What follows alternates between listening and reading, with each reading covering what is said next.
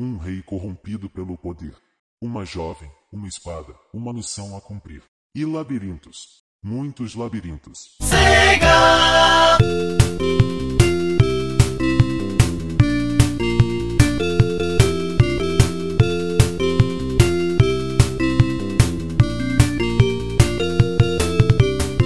Recomeça em altíssima velocidade mais um Fliperama de Boteco. Eu sou o Guilherme, vindo diretamente do universo da fantasia estelar, vindo diretamente da outra cidade. Ela que vai trazer uma side quest para nós, Lily. Side quest seria. Eu já tô achando que dezembro tá com 660 dias, isso? Porque eu tô vivendo num mês que já tá com 660 dias. Não sei vocês, mas eu é, tô. Estamos no, no, dia 10, mas tudo bem, tudo bem. Cada um tem a sua visão sobre o dia, né? Tem gente que diz, ai, como esse mês voou, o outro, ai, esse mês não passava nunca, né? Vindo diretamente do outro continente, ele que vai entrar no grupo e depois vai sair, depois executar a sua missão. Doutor, doutor não, perdão, DJ Delagostin. Fui promovido! Guilherme, não se meta no romance do Laci, que eu não sei nem se eu citei certo, porque eu tava falando no Google aqui, tu foi mais rápido que eu pra ver exatamente a frase, mas já sabe, né? Vai passar dessa pra melhor. Laciek, vamos, vamos trazer nosso mundo de conversação. Laciek acho que é melhor. Claro. E eu ele tenho... que é o. Opa, vai, opa, freia, vai, puxa, freio de mão aí, já tá, já tá disparando, rapaz. É Não, é que eu, eu ia finalizar a apresentação para depois a gente vir com a introdução, né? Ah, mas é que vai que tu puxa a vinheta, eu não tenho tempo. Então, então faz aí, puxa o Dr. Marcos Mello, que eu já me adiantei, e depois tu volta para mim aqui. E para finalizar, ele que é o curandeiro do nosso grupo, Dr. Marcos Mello. Exato, cara, diretamente de outro planeta aqui chegando pra gravação. Eu tô vendo aqui qual vai ser o meu. Eu ainda acho mais legal o Desores ali, apesar de ser um planeta muito labiríntico. E agora sim, tu, DJ, pode falar o que tu gostaria de se pronunciar nessa pronunciação aqui. Guilherme, eu tenho três coisas para falar aqui.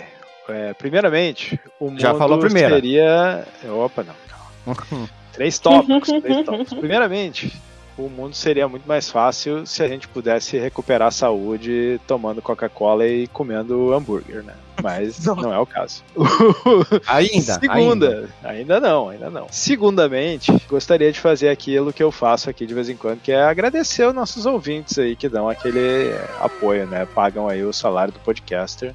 Verdade. Sem ser o salário financeiro, né? O outro tipo do salário. Nós temos aí uns ouvintes que comentam no site, também tá valendo. Darley Santos tá sempre comentando lá. Desculpa, Darley Santos, pela demora, porque a gente faz em lotes, né? Eu vou lá de vez em quando no site, olho dois meses para trás aí saio respondendo a galera, assim. Mas às vezes demora. Demora, mas chega. Felipe Dias também comentou lá em alguns dos, dos nossos podcasts lá no site. E tem a galera que dá aquela força na, nas redes sociais ali, né? Dando seu retweet retweet, compartilhamento no Facebook. Tem Carlos Magno, tem sempre dando, dado retweet lá, o Rui Soares, o Diego Lima no Facebook também, às vezes manda um compartilhamento lá pra gente. Diego Lima, tu é parente do Gustavo Lima? Comenta. Pois é, boa pergunta. Como é que é o nome do marido, ex-marido da Sandy lá, da Sandileia? É o Lucas Lima. É, é da família Lima, né? Diego Lima, se você, se você for parente do, do Lucas Lima, mande um recado pra Sandy que a minha mulher me autorizou a dar uma chavecada na.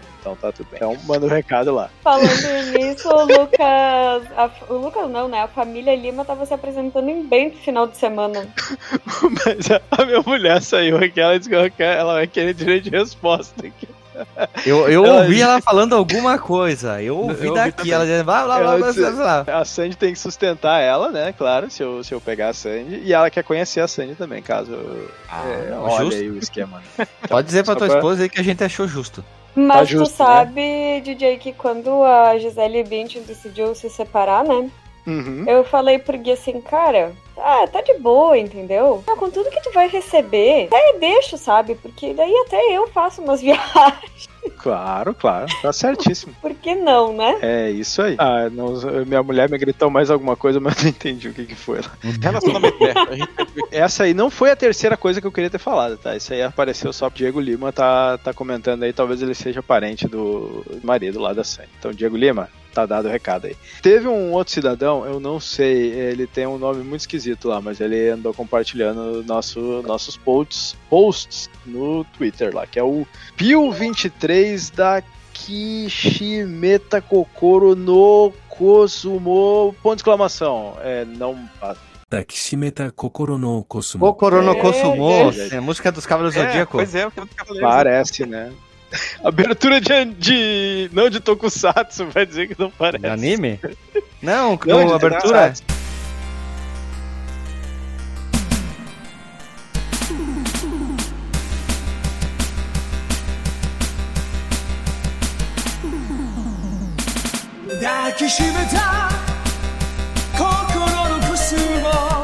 Mas é real? Isso ou tu tá só fazendo uma piada? Não, tô falando é, certo. Eu dei uma de do... É mesmo? Dei uma de Dr. Marcos Mello, agora eu falei algo sobre japonês. Rapaz, olha aí, não. Os caras não estão de brincadeira, né, mano? Pra se levar, quase no educação. Eu não lembrava, né? Porque senão eu saberia. Mas é o senhor claramente é, Abrace o cosmo do seu coração, a tradução. Gente, tá, isso aqui parecia uma galinha falando aqui Kokorono, como é que é? Kokoroko. Takishimeta Kokorono Kosumo. Gente, o Kosumo é o Cosmo então, né? Kosumo. É o Como Cosmo. eles falam Cosmo? Olha aí. Na verdade é maravilha. é consumor, consumar o Cosmo, entendeu? Ele fez hum. um ato libidinoso com o Cosmo. Terceiro tópico que eu queria trazer é muito fortuito para a gravação deste podcast em especial, fomos todos surpreendidos essa semana, ou semana passada, não sei, com a notícia de que a SEGA vai estar trazendo novos jogos de franquias clássicas. Os senhores viram a, o trailer lá, o, pequenas amostras dos, dos jogos? Ganhou o Game Awards, né? Ganhou o Game Awards. Incrível, né? Já digo Porra, isso. SEGA e as viúvas da SEGA, tudo louca. Jet Set Radio. Crazy Taxi, que vai virar agora Crazy Uber, né? Trocou o nome. Eu roubei a tua piada, né? Aí depois vai ter Street of Rage, vai ter Goren X. Temos que atualizar o, o nosso podcast. Olha só, cinco franquias que estão all be back no mundo dos videogames. A SEGA, para mim, lógico que eu sou dos, dos joguinhos antigos, dos Gojo, como já diria Mulambinho Gamer, ganhou o Game Awards para mim. E a que mais me impressionou, porque foi a que menos modernizou ali, né? Foi o Shinobi, que mano, tá, é 2D, ah, esqueci Shinobi. gráfico E tem cara de ser um, né? tem uhum. cara de ser uma inspiração de The Messenger, muito parecido uhum. com The Mask, e eu acho que parecia um Metroidvania. É, eu também achei que ia ser Metroidvania, cara. Vamos ver. Mas tá bonito, tá muito bonito. Tá bonito, tá bonito. Com aquela essência de jogo antigo, com carinha de nova. Sim. Até porque o Shinobi, cara, ele tem cara de filme de ninja dos anos 80, né, cara? Eu acho que se, se ele manter essa essência aí. Sim, muito, muito. Ele não pode é se verdade. aproximar com Ninja Gaiden, não pode se aproximar com Sekiro, Nioh. Ele tem não, que ser um não. Shinobi na essência, né? E aí vai deixar nós, veiaco, feliz, né? Lembrando que teve Shinobi 3D né, ali na geração do Play 2, se eu não me engano, né? Eu não cheguei a jogar, ele, mas. Do 3DS, o do 3DS, ele é. O do DS agora não lembro, ele tem visão 2D, mas a gráfica dele, a grafia dele é 3D, aquele 2.5D, né? Não gostei muito, assim. Prefiro ainda o, o 2D. O The Message é o Shinobi, né? Dos antigos, assim. Ele fez. Ele mostrou como ainda é possível um jogo do Shinobi. É, né? um que eu tô muito curioso para ver como é que ficou, como é que vai ficar, na verdade, é o Streets of Rage, porque é um beat'em up 3D, né? Pelo que apareceu. Uhum. Me deu uma vibe de Fighting Force ali. E o Golden Axe também. Será que ele vai ser beat'em up ou ele vai ser hack and slash? Eu acho que ele vai ser um beat'em slash, hein? Beat'em slash. Mas tô curioso, cara, e tô torcendo muito para que todos sejam bons. Isso aí. Os fãs da SEGA merecem aí. E eu quero um jogo bom para jogar também, né? E que Isso. sejam jogos assim. Pode gravar podcast uma, também. Um tamanho razoável.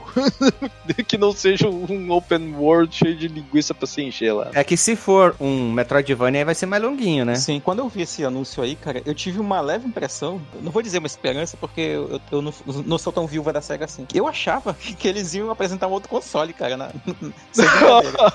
tipo, Foi uma sequência de jogos, falei, cara, cara, será que eles vão apresentar outro console? Não é possível. Aí, Já teve aí não, galera cogitando, né? Cogitando que ia vir. Eu disse, ah, cara, pra, é. pra que que a SEGA vai fazer isso, mano? O que que ela ganha botando... Ela vai concorrer Mas... com quem, mano? Hum, peraí, peraí, peraí. Eu pausei bem num frame aqui do trailer do Shinobi e tem um momento que ele vem de um lugar da esquerda pra direita, ele pode ir por cima, aí tem uma transição de uma tela para baixo. Vai ser Metroid. Pode escrever. Mas tô de boa com o Metroid. Se for bem feito, eu tô de boa. Se tiver um mapinha bom, não for aquela coisa Ou que é. Strider, né? Sabe o Manjo Strider? É, sim, o do Play 3, né? Porra, era muito bacana. Eu pausei aqui no Golden Axe em algum momento. O Gilos tá muito anão, bem grandão. É, eu assisti uma vez só, eu quero assistir de novo para ver os detalhes. Eles estão com um visual, eles estão com um visual mais parecido com o do Golden Axe 3. Assim, tem o Chico Lego, né? O Chico Liro, parece aqui. Ele parece ser um visual muito parecido com tem aquele RPG que é uma cópia de Diablo, o visual, aquela coisa mais como é que é Torchlight o visual, uhum. isso queria falar. Uhum. Lembra um pouquinho Torchlight. E o Crazy Taxi eu quero ver se vai voltar. Não, yeah. acho que não vai ter yeah, yeah, yeah, né? E, e não vai por causa. Ah, tomara que tenha, mas por direitos autorais e por ser algo que provavelmente. É que, é que eles estão fazendo fanservice, né? Então acho que. Mas tem, tem um detalhe. Né? No trailer, DJ, fala assim: Jet Set Radio, Shinobi, Golden Axe, Street of Rage, Crazy Taxi e depois And More. Então vem mais. E aí eu fiquei pensando se eles não vão fazer um, aí um, um remake de Phantasy Star, cara, alguma coisa assim, né? Que tá, tá merecendo, assim, né? Um jogo que poderia, né? Poderia. Vamos ver. Ah, o... o ano que vem aguarda nós aí, 2024, a gente vai ver o que a SEGA vai mostrar pra gente. É, e eu acho que eu tô definitivamente não mais empolgado com os jogos mais é, AAA, super da última geração, porque eu me empolguei mais de ver o trailer da, dos lançamentos da SEGA do que o que saiu do GTA 6.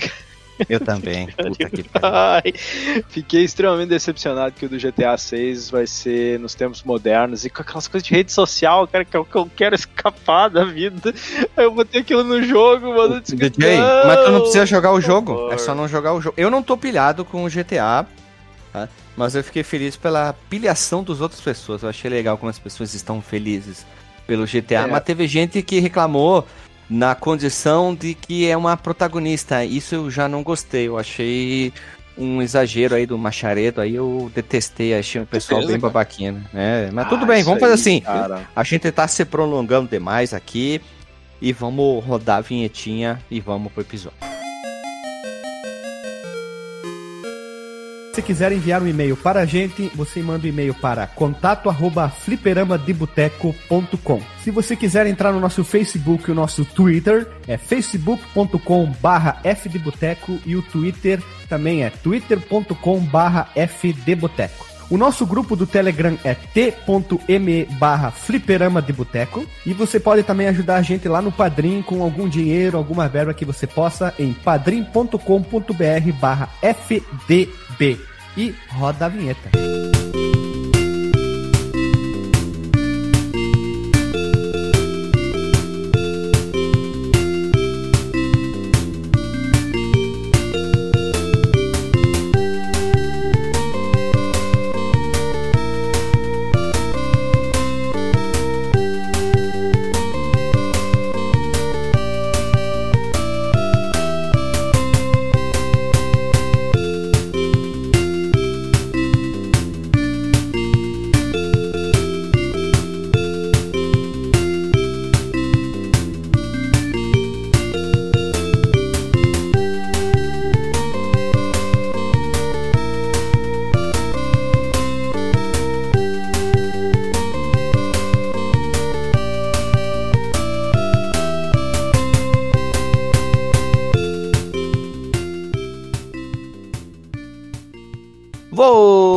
Meu povo amado e povo querido. Estamos aqui em ritmo de festa, como diria Silvio Santos.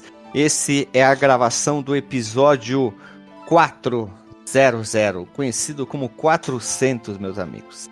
Muitos podcasts amigos nossos furaram o barco no meio do caminho, mas nós estamos aqui, chegamos a um número muito importante, impactante, como diria o meme da menina do leite, empolgante. O nome do episódio podia ser Fliperama de Boteco 400, Phantasy Star 1, traço, empolgante. Empolgante. Porque é o episódio muito importante pra gente, que a gente chegou a um número muito importante, grande, marco histórico do fliperama de boteco. Nenhum fliperama de boteco até então tinha chegado ao episódio 400, tá?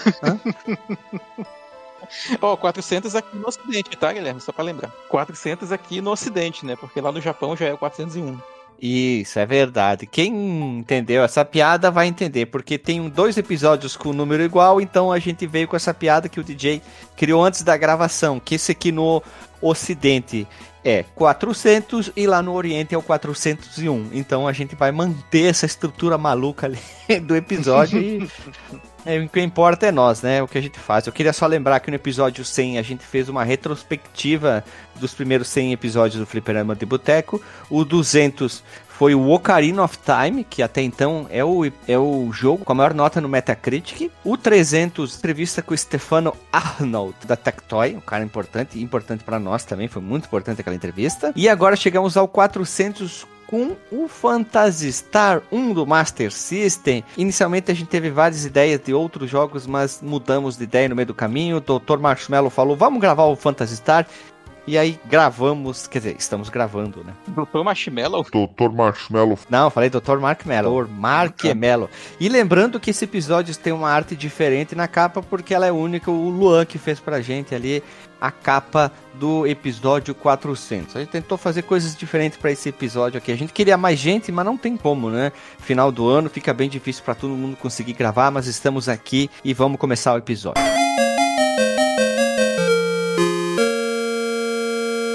O Phantasy Star 1 no Japão. Fantasy Suta. É um RPG. Ponto. Até semana que vem, pessoal. Abraço, beijo na boca.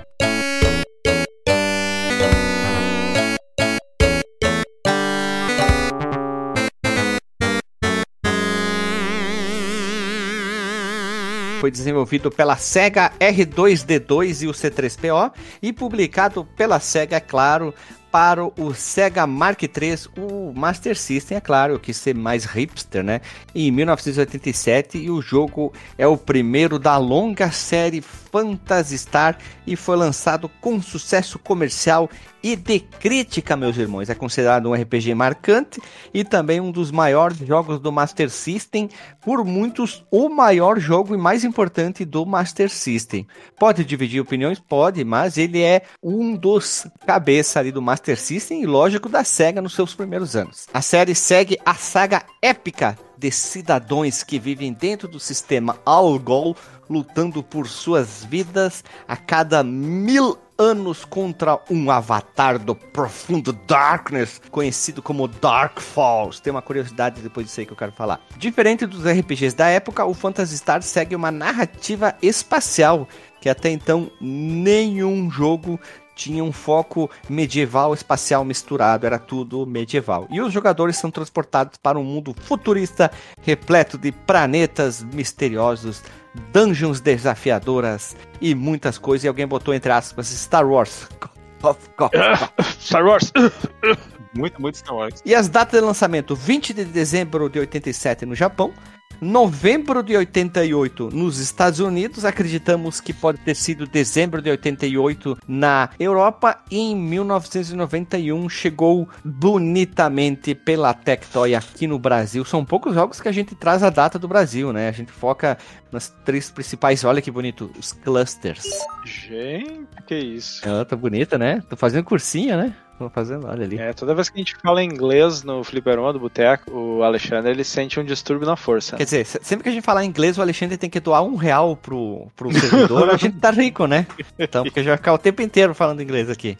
E vamos lá. Ao longo dos anos, a série Phantasy Star evoluiu com novos títulos como Phantasy Star 2, Phantasy Star 3 Generation of Dawn e Phantasy Star 4 The End of the Millennium, que é o meu favorito, que compõe a série clássica da franquia e cada jogo introduziu personagens únicos, sistemas de batalhas aprimorados, tramas intricadas e um grande mal que liga os quatro jogos principais aqui, que começou no 8 e terminou nos 16 bits. Além da série clássica, foram lançados vários remakes, coletâneas, spin-offs, como diria nos trailers de cinema, e muito, e grande elenco. Vamos aos Veja Você. Eu inicialmente tinha colocado quase 30 Veja Você aqui, meus irmãos, mas eu fui tirando algumas coisas. A pauta era só Veja Você. É só Veja Você, mas que é coisa, coisa rápida aqui, ó, olha só. Segundo o próprio Stefano Arnold, deixar o episódio 300 aqui, ele quase perdeu o emprego para a tradução do o Phantasy Star 1 para o Master System. Ele quase perdeu o emprego. Veja Você 2. Phantasy Star foi refeito e portado para várias plataformas e o jogo para PS2 chamado Phantasy Star Generation 1 é um remake ipsis slitting do primeiro, até os, as dungeons são em primeira pessoa, só que com os gráficos todos bonitão, né? Ficou exclusivo no Japão, depois ganhou uma tradução em inglês e depois uma tradução em português. Isso é show de bola. Eu quero jogar ele depois. Eu tentei não jogar ele para não estragar, não me influenciar nessa gravação aqui. Eu não queria saber Pô, nada sabe dele. Sabe de, um, de um negócio interessante desse remake nas dungeons? No original, quando tu tá nas dungeons, tu não consegue ver o que tá lá na frente, né? Tipo, se tem uma porta, tu só vai ver quando aquela porta chegar na tua cara, assim, né? Isso era provavelmente por uma limitação técnica, mas que acabou influenciando no, no game design, né? na, na navegação para manter isso aqui no do PS2, eles acabaram fazendo com que as dungeons fossem escuras. Então tu vê as paredes do lado, mas ela vai escurecendo muito rápido para frente para tu não ver o que tem o que tem na frente, assim, para manter esse mesmo aspecto sem, é sem a limitação técnica. E continua bonito igual, hein? O, o nosso querido labirinto ali. O que, que vocês nossa, acham? É, é bonito, né, cara? É bonitaço, cara. É lindíssimo, nossa.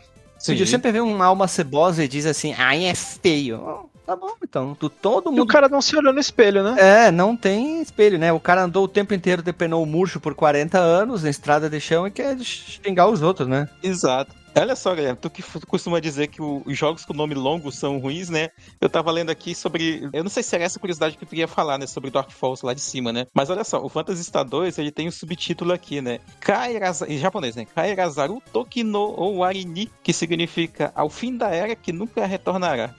Depois eu explico, depois eu explico aí. É um depois eu explico aí.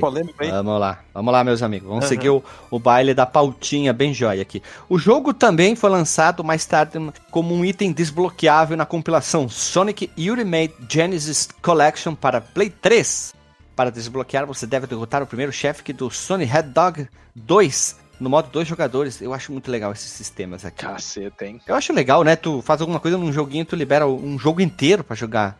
Legal. Sim, e, tipo lá no, no Round of Blood, né, Guilherme? Tu que jogou, que tu libera o, o Symphony of the Night inteiro como bônus. Tu tem que achar um item no Rondo of Blood pra, te, pra desbloquear o Symphony of legal, the Night. Isso, eu acho bem legal isso. Às vezes eles deixam bem claro como é que faz, às vezes dentro do, de um texto, alguma curiosidade no jogo, até no manual pressupondo que tu comprou o jogo original, tá? Uma versão aprimorada pro Nintendo Switch foi lançado, chamado que faz parte daquele Sega Ages Phantasy Star, então é muito legal, ele é bem remodulado, é mais rápido, tu ganha mais XP, mais dinheiro, quando tu tá nas dungeons aparece o desenho da dungeon, eles deixaram o jogo igual como está visualmente e foram botando algumas coisinhas a mais. É bem legal essa versão do Nintendo Switch, eu achei bem honesta a adaptação que foi lançada. Sim. Outro, veja você, o jogo recebeu quatro idiomas oficiais publicados sem ROM hack, adaptação por fãs, tradução, que é inglês, japonês, coreano e português.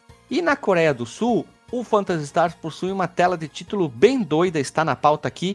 Eu acho que isso parece um joguinho de navinha. Tem uns planetas e está escrito coreano. Eu não sei o que, que e tá é, escrito ali. É bem feia, né? Essa coisa assim, pouco colorida, tem uns planetas ali, tudo laranja.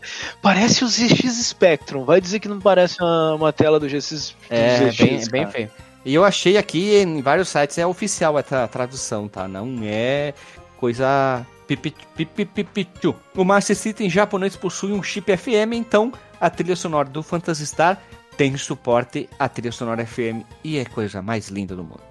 Esse aqui me caiu os buteados do bolso, hein? Phantasy Star 1 Deluxe de 2004 é um título mais obscuro da série, pois ele foi lançado para celulares japoneses e chineses. Tá, tá exclusivo lá, não tem como chegar aqui, né? Trata-se de um remake do primeiro jogo com gráficos e trilhas sonoras refeitos que segue basicamente a mesma mecânica do jogo original, com habilidades tridimensionais, batalhas por turnos, etc, etc, etc. E só em 2010 a gente teve as primeiras notícias dessa versão, que é muito bonita, meus amigos. É, achei bem interessantinho aquele celularzinho Java jogar um Phantasy Star aqui.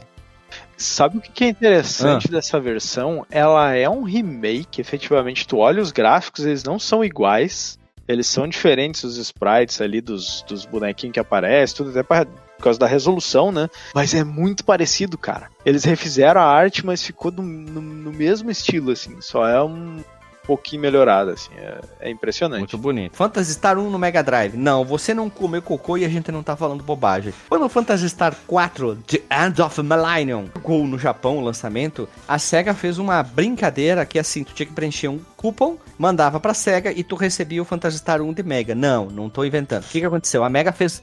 A Mega, a SEGA fez uma adaptação da ROM para rodar dentro do Mega Drive. Então eles fizeram um cartucho no formato japonês do Mega, é a mesma coisa visual que tem do Master, eles botaram dentro de uma caixinha do Mega. Inicialmente era para ser algo, digamos assim, de luxo, mas depois a Sega fez mais coisas. Então tu encontra por 500 pila hoje no eBay, então ele não, não é tão, tão, tão caro assim. Então ele deixou de ser um item tão caro para ser um item quase que corriqueiro. Tu pode deixar essa versão, a versão do 1 igualzinho pro Mega Drive, não muda nada, não fizeram nada, só fazer rodar no Mega. O jogo possui três continuações, como eu já falei, né? Saiu em 89 Phantasy Star 2, chegou traduzido no Brasil. O 3, que é o Generation of Doom, que é o mais odiado da quadrilogia, em 90, não teve tradução. E o End of Millennium pro Mega Drive em 94. O Mega já estava nos seus processos finais e é um dos jogos mais, se não o mais bonito do Mega Drive, na opini minha opinião. Phantasy Star 4. Se não me engano, lá no Japão ele não tem o um número 4, é só Phantasy Star. A New of Millennium, ele é, é diferente um pouquinho o título ali. Agora vem uma coisa que eu ouvi, hein, gurizada. Phantasy Star, primeira série completa e álbum. Esqueci como é que fala um ST em inglês. É First, né? First Series, completa álbum. São quatro CDs com a trilha sonora completa dos quatro jogos da série, muito bonitas coisa mais linda. São quatro CDs, a trilha sonora é coisa mais linda de ver, gostosinha de ouvir, cara. Muito boa, muito legal. Isso aí ficou exclusivo no Japão, pra variar, né? Outra coisa, Phantasy Star 1 Futabasha Game Book que é basicamente aquele joguinho de RPG que tu joga sozinho. Se tu quer fazer tal coisa, vai para número tal, página tal, número tal, página tal o Phantasy Star 1 ganhou a sua própria versão também, todo ele em japonês, meus amigos. E tem algumas coisas nele que é muito estranha, mas ele não é canônico. Vai ficar o link no post para quem entende inglês para poder jogar também. Tem uma tradução feita por fãs que está no internet, no internetarchivai.org. Você pode acessar e jogar lá. E a Alice tem cabelo loiro nessa arte oficial da capa aqui. Outra coisa legal é que o Master Club, que era a maneira que a Tectoy encontrou de fidelizar os seus clientes oferecendo benefícios, que era um jornalzinho que eles tinham na época, tem uma imagem aqui que é do lançamento do Phantasy Star, meus amigos. Vocês vão olhar ali, imagine como é que seria para descrever um RPG nos anos 80.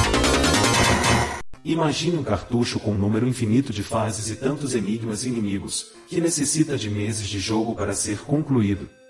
Imagine ainda poder gravar o seu jogo, para poder reiniciar quando quiser, do lugar onde parou. Agora, pense neste mesmo cartucho com todas as legendas em português. Pois saiba que este cartucho já chegou para o seu Master System. Seu nome é Phantasy Star. Estamos na data estelar 342, no sistema solar de Algol, na galáxia de Andrômeda. Os três planetas deste sistema, Palma, Motávia e Desores, há muito sofrem com a tirania e a brutalidade do Rei Lassi. Você controlará Alice, uma brava guerreira, irmã de Nero, que foi morto lutando pela liberdade dos três planetas. A missão de Alice é vingar a morte de seu irmão e destruir as forças do Império construído por Lassi. Mas, para isso, ela vai ter um longo caminho a percorrer. Pode ter a ajuda de três amigos, mas terá de achá-los primeiro. Esta jornada de aventura tem várias alternativas de caminhos, mais fáceis e mais difíceis. Você é quem descobrirá quais são os melhores caminhos para chegar ao fim. Quando então, Alice terá vingado seu irmão e livrado seu povo de tanto sofrimento. Vai ficar um link no post também, do link com todos que foram lançados, algumas, algumas pessoas conseguiram escanear algumas edições e também essas edições não estão completas, né? Mas, não, mas tem bastante coisa legal. Outra coisa é o Phantasy Star Collection 1 e 2, que contém a trilha sonoras reorquestrada de todos os quatro primeiros jogos. Eu ouvi isso aqui, é uma maravilha. Trilha de batalhas rearranjaram fizeram um medley dos jogos, ficou muito legal, muito bom de ouvir, gostei pra caramba. Isso aqui foi muito importante para essa pauta, que é o Phantasy Star Compendium, que é basicamente a bíblia do Phantasy Star, que tem muita explicação, muita arte, muita informação. Tá tudo em japonês, mas tem uma tradução em inglês, vai ficar o link no post ali, de uma tradução com muito conteúdo feito por fãs. Uma revista fã clube da SEGA lá do Japão também tem uma historinha, a Alice e o Noah, que não é canônico. Vai ficar o link no post para quem quiser tentar ler em japonês também, mas eu não sei ler em japonês. Não faço nem ideia o que está escrito aqui, mas feito por fãs dizem aqui, quer dizer, fãs dizem que não é canônico isso aqui. Vai ficar o link também de todas as specs. Essa edição do Phantasy Star é a edição 7.5. E edições relacionadas nós temos vários, vai ficar tudo link no post ali. Alex Kidd, entrevista com o Stefano, dossiê Master System, os jogos definitivos do Master, Sonic 1, Alex Kidd, o, o Miracle World o Shinobi World e a rádio especial Master System. Meu Deus, quanta coisa no início aqui, não aguentava mais. Como conhecemos o jogo? Eu conheci na época, hein? Meu primo e um amigo meu retiravam o cartucho que eu até contei que tinha problema, que tinha que tirar o casezinho de plástico e eles tinham que jogar só com o cartucho. Se não dava problema na hora de salvar, olha ali. Jesus. Tu, Marcos, como é que tu conheceu o jogo? Eu conheci. Pra... Mentira. Eu conheci o jogo, cara, mais próxima da época, eu diria. Só que eu, infelizmente, não consegui o cartucho, né? Do Master System naquele período. Afinal de contas, eu não tive o Master System. Quando eu tive o PlayStation 2, cara, eu joguei o jogo, né? Eu, tipo, eu consegui ali. Um... Chegou para mim um CDzinho com com o jogo que não funcionava, infelizmente. E aí depois eu, eu acabei pegando uma, uma, uma, versão traduzida, né, por, em português, inclusive. Botei ele no Play 2, ali por 2020, 2021, e gostei bastante. Foi, foi essa versão que eu, que eu pude jogar, assim, do começo até o final, né? Uma tradução bastante honesta, inclusive. É, eles tentam manter ali os nomes bem fiéis ao, ao do Master System, né? A localização do Master System, tirando o nome do Noah, que eu joguei, o nome dele foi traduzido para Lutz, que na verdade é o nome original dele japonês, né? Rapaz. Vários outros nomes tiveram, né? Localização adaptada e tal, mas o dele eles mantiveram Lutz. E aí eles chamam essa de Lutz Edition. Então foi a versão que eu joguei até o final naquele período. E dei uma jogadinha agora pela manhã, né? Ontem também, pra, pra relembrar, pra gente conversar aqui. Também dei uma olhada nessa versão do Switch, que eu achei bem interessante, né? Com o mapinha ali do lado e tal. Aqueles aprimoramentos de qualidade de vida, né? Que a gente chama. Foi isso aí. O doutor DJ. Olha só, promovido de novo. Na época que eu tinha o Master System, eu tinha uma locadora lá, que é pertinho de casa, que eu alugava os jogos. E por algum motivo, né, a gente valorizava os megabytes, ou megabits, no caso. É, que era meio que um sinônimo de olha, esse jogo é de tantos mega, né? Então eu fui na locadora, olhei aquele jogo, olha só, 4 megabytes, bits, no caso, e traduzido em português, né? Vou pegar. Não foi amor à primeira vista, já, já digo eu não sabia o conceito de RPG, né? Então, o que, que eu tava acostumado? Joguinho de plataforma, sair dando tirinho, né? E esse tipo não dá nem coisa. pra dar pulo, né? Nesse jogo, né? Não dá nem pra dar pulo. Saio aquele mapa de, de cima, né? Eu não conhecia, por exemplo, o Zeldinha ainda, nunca tinha. Nem sei que se já tinha saído naquela época, né? Acho que. Imagino que sim. Até porque quando chegou no Brasil, isso aqui né, já, já era um pouco mais tarde por causa da localização me causou uma estranheza. Assim. Eu lembro de ter tido aquela sensação de arrependimento, sabe? Tipo, ah, o jogo do final de semana que eu aluguei, não sei o quê. Porque tu, tu saía da cidade, os jogos, os bichos que tem fora da cidade ali no começo são difíceis. Tem, tem bicho ali que, porra, se tu andou um pouquinho pro lado, tu entrou na floresta, se tu já não, não fez ali um grind, tu já vai morrer de cara, assim, né? E aquela coisa, e até eu me acostumar, eu, eu tava achando ruim. Só que eu me lembro de depois de ter devolvido ele, de ficar com aquela sensação de, de quero mais. Então a minha teoria é que eu aluguei ele, porque eu sempre alugava no sábado para devolver na segunda. É que eu aluguei ele, aí no sábado rolou a estranheza, mas quando eu comecei, depois de um tempo de jogo, fazer level up, comecei a conseguir avançar e rolou aquele viciozinho, né? Porque quando no RPG ele te dá aquela coisa da recompensa de tu ter o level up, tu ficar mais forte, e tu quer ver o que, que é o próximo nível e como é que vai. Então ele tem essa, essa questão, assim. Então eu lembro de ter devolvido ele sem terminar e com um gostinho de quero mais. Aí muitos anos depois, quando já tinha aquele Master System de transmitir pra TV, que tinha anteninha, né? O, acho que era o Super Compact, alguma coisa. Um vizinho tinha, se mudou pra lá, né? Eu fiz amizade com ele, ele tinha o Master System e ele tinha o Phantasy Star e aí a gente acabou jogando ele usando o manual, a gente jogou até o final, assim, assim, ele pilotando, né? Porque era o dono do videogame e eu de copiloto ali, né? Então foi, foi essa questão da minha história aí com o Phantasy Star. O doutor, Lily. Todo mundo é doutor, hein? Olha aí. Aham. Não, é, olha. Pra quem não sabe, a Lily atendia uma menina que tem uma doença lá que a mãe dela chamava a Lily de doutora, né? Bem feito é. pra vocês. É aí, hein? Pior que é verdade. Tem uns pacientes assim que respeitam a gente, né? Vai fazer o quê? Eu conheci, obviamente, pra gravação, né? Não é surpresa. Mas eu confesso que logo que o Gui colocou o jogo. Mas isso também faz meses já que a gente jogou, né? Não, não foi tipo ontem. Quando foi decidido, a gente jogou já. Aí logo que o Gui colocou o jogo, eu falei assim: ah, não sei, acho que eu não vou gravar. E depois eu disse, não, vou dar mais uma, uma chance, né? Vou tentar jogar um pouquinho e curtir demais o jogo e quis jogar, tipo, todas as horas possíveis, um dia atrás do outro, para poder chegar no final do jogo. Olha ali, revelações. Antes da gente passar pro desenvolvimento, eu queria perguntar para vocês uma coisa. Qual a capa que vocês gostam mais? Vocês gostam mais da capa americana, que foi a que chegou no Brasil também? Aquela que tem a Alice com o escudo defendendo, assim, que é uma capa mais de, de ação? ou a capa japonesa, que aí tem só os quatro heróis na frente, assim. Eu qualquer uma, aquela que tiver o cartucho já é a capa mais bonita. Não seja assim, não seja assim. Que isso, tá se isentando aí. Eu quero uma resposta aqui. A brasileira, brasileira, eu gosto da brasileira. Tô na dúvida, eu acho que eu gosto mais da brasileira, mas o, a japonesa ela tem aquele negócio bacana porque ela tem, tem um outro planeta de fundo, assim, e aí um, meio que uma estrela brilhando, é bem, bem bacana. Mas no geral eu gosto mais da, da brasileira também, que tem a a Alice com o escudo, a espada. Deve ser a espada laser, ou sei lá, é uma que tem também chama em volta, assim. Aí tem os inimigos e tal. O Miau, ele tá meio esquisito nos dois, na verdade. Né? Que tá, né? Mas o Miau da, da japonesa é, tem um, não dá pra levar muita fé ali. Porque ele não, não parece um bicho que vai atacar, né? No, no outro, pelo menos, ele tá mais é, guerreiro ali. Parece um pet é, tipo de bichinho de estimação, né? Aham, uhum, parece aqueles coelhinhos de papel de carta. É, o chapéu, coitado. Então, processo de desenvolvimento. Não tem muita informação. Ou tem? Na verdade, tem. Na verdade, não tem. Ou tem. Ou Ei, não tem. Tá Ei, Jesus. Lili, dá um, dá um tapa nas costas aí pra ver se ele.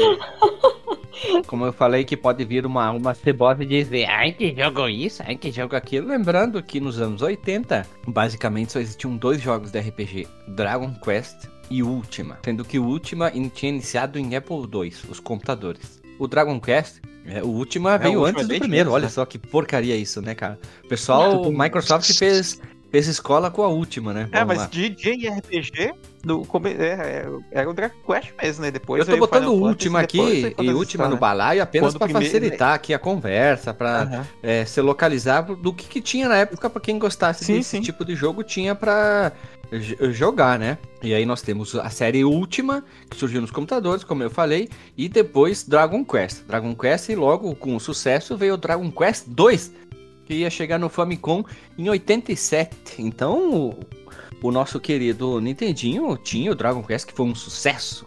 E aí vinha o segundo sucesso. E depois veio o Final Fantasy, que também foi um mega sucesso. E aí, que nem eu botei aqui na pauta, que eu mergulho muito dessa escriba que eu fiz aqui, lerei Lipsis, Lipsis, Slittering Lipsing, como tá na pauta, eu tava pensando assim, como eu posso formular a importância desse momento aqui. Enquanto a Nintendo estava como fala mansa, ha ha ha ha ha, mas eu tô rindo à toa, a SEGA peidava na farinha para tentar emplagar o SG-1000, a GC 125 cilindrada, o SEG Mark A1, SEG Mark II, SEG Mark 3.5, o Seg Mark 33 e 1 terço, Master System, enfim, a numeração é aquelas malucas da SEGA lá.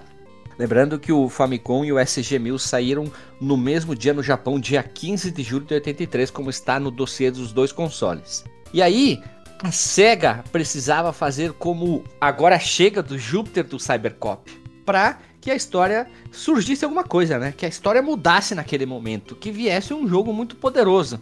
Ninguém entendeu a referência, né? Agora chega do Júpiter. Phantasy Star começa quando a SEGA realizou uma pesquisa com os membros da SPEC, que é a SEGA Player Joy Club, aquela revista que eu falei antes que tinha um animezinho, animezinho não, um mangá do Phantasy Star. E uma espécie de fã clube que a SEGA tinha para os seus fãs. Isso tinha revistinha, imagem e tudo. E a pesquisa revelou que o jogo mais esperado no ano era Dragon Quest 3, meus irmãos. E aí a SEGA olhou assim, Dragon Quest, ô, oh, RPG, bora fazer, tá? Dois meses vocês têm aí. E aí a Nintendo tinha exclusividade sobre a série RPG e a SEGA se viu de mãos abanando para atender os seus fãs, pois queriam também RPG, porque eles viam no console adversário o RPG e a SEGA não tinha um RPG à altura para entregar para os seus fãs. Vai ficar aqui um, um link de, desse, eh, do Sega Player Joy Club. Eu peguei aqui até todos os jogos que saíram até o lançamento do Phantasy Star. Ó.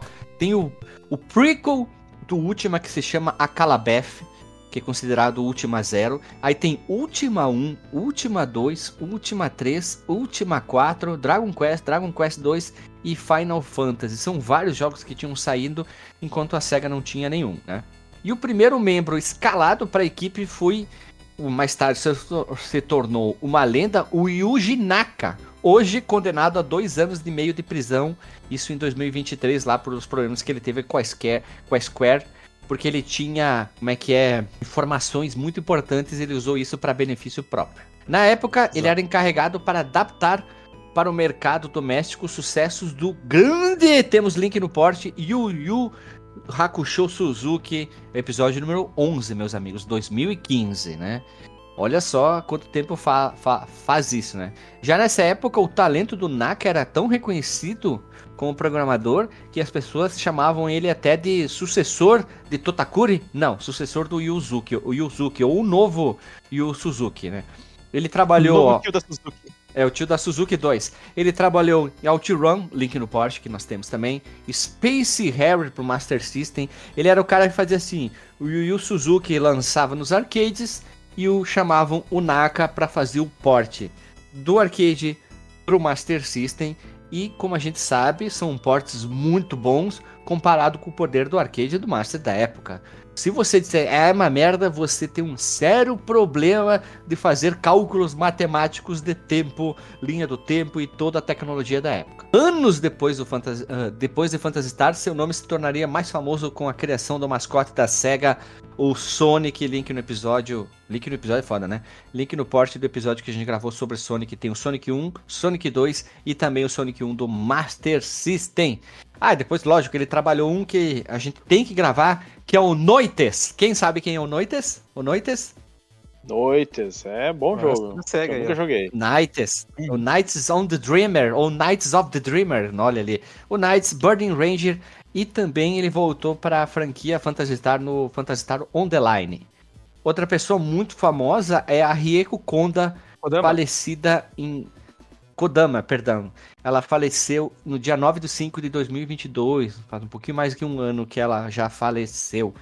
E na época a Kodama já desfrutava de alguma notoriedade graças a seu sucesso nos arcades japoneses com Ninja Princess e o semi-mascote do Master System, o Alex Kidd. Além de trazer trabalhinho, vamos dizer assim, isolados dentro da SEGA, como o design do dragão do Miracle Warrior, e a própria Kodama, os trabalhos em Phantasy Star tiveram início com Naka indicando algumas direções básicas quanto ao design do jogo para cada membro da equipe desenvolver a ideia. E depois tem umas entrevistas diz que uma das coisas que eles criaram logo no início do projeto é assim, os as dungeons vão ser em primeira pessoa, vamos se vir aí fazer. Basicamente existe esse histórico ali famoso dizendo que eles pensaram na, nas dungeons, que era para ser para se diferenciar de como era a última Final Fantasy e o Dragon Quest, que era aquela visão de cima. Então eles queriam fazer algo que chamasse a atenção da época, então eles pensaram muito disso aí.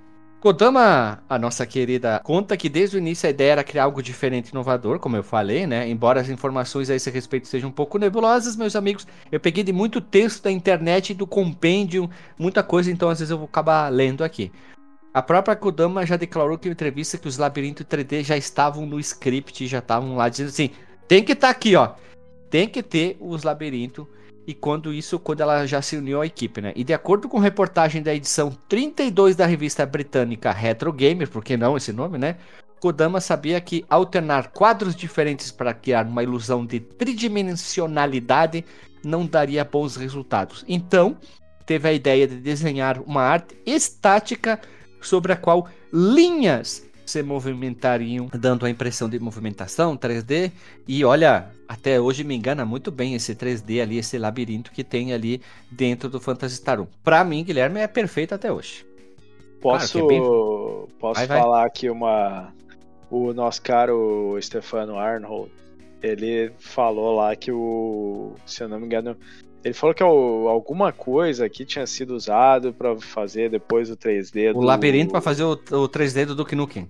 É, eu até hoje não acredito nisso, porque eu não, eu acho que não tem muito a ver, não. não sei se ele entendeu alguma coisa errada. Eu queria um dia falar com o desenvolvedor do, do, do Kingdom 3D pra entender melhor, assim, porque, porque uhum. são coisas completamente diferentes, né? É, aqui é uma coisa estática ali, onde. Ele pode ter usado para se inspirar. Ele olhou o código e disse, pô, talvez eu consiga tirar alguma coisa daqui. É, mas assim, é, é o conceito em si é, é muito diferente. Então acho que eu, eu, queria entender o que, que, o que, que realmente aconteceu ah, lá, mas acho polêmico, que. Polêmico, em Treta News. DJ diz que Stefano Ardolo não sabe nada Mentiu? sobre jogos. Não, que isso. É, abraço pro, pro Stefano. Vou fazer um vídeo num corte do fliperama, assim. Veja como o Stefano mente. Nossa. E aí também nessas entrevistas fala que o Naka ele ficou encarregado de criar o que? A engine 3D para esses momentos aqui, pois ele já tinha adquirido muita experiência nas conversões de arcades que ele tinha feito do tio da Suzuki, famoso como Yu Suzuki. E foi o que Naka fez, criando o engine 3D absolutamente inacreditável para o Master System. Eu acho que é o primeiro jogo do Master que eu joguei que tinha um visual 3D que tu dizia, puta, isso aqui não é 2D, isso aqui é 3D. Eu acho, tá? Hum. Mas não sei outro jogo que tem. Talvez o Space Harry tenha essa mesma sensação, né? Porque ele é uhum. um, um cara que tá correndo de costas pra tela pra frente, como se fosse para dentro do monitor. E aí ah, tem essa tem sensação mesmo. 3D, né? Eu acho que também o De Naka fato. teve essa experiência, então para ele foi talvez mais, vamos dizer, mais fácil, entre aspas, criar isso, né? E segundo o próprio Naka, a movimentação pelos labirintos era ridiculamente rápida, num resultado ainda mais impressionante do que a conhecemos, mas a compressão aplicada ao código reduziu a velocidade. E imagina ele dizendo, gurizada, e aqui ó, labirinto tá voando, voando, rodando nessa calculadora. Eu imagino isso, ele dizendo: Olha aqui, tá funcionando, caralho. Mas é muito impressionante, né? Que tu vê Sim, aquilo é. no, no Master System é realmente impressionante. E vale mencionar que os nomes que constam nos créditos dos jogos são diferentes, né? Kodama acima a, a Kodama, perdão, assina como Phoenix Rie, Naka é o Mu Yuji e o Tokuhiro é simplesmente Bo. E Bo é o tio que fez a trilha sonora. E segundo Kodama, a SEG impediu os membros da equipe de divulgarem seus nomes e por isso eles usavam pseudônimos. E para vocês verem ali que o melhor nome de todos é o do Naka, né? Mu Yuji.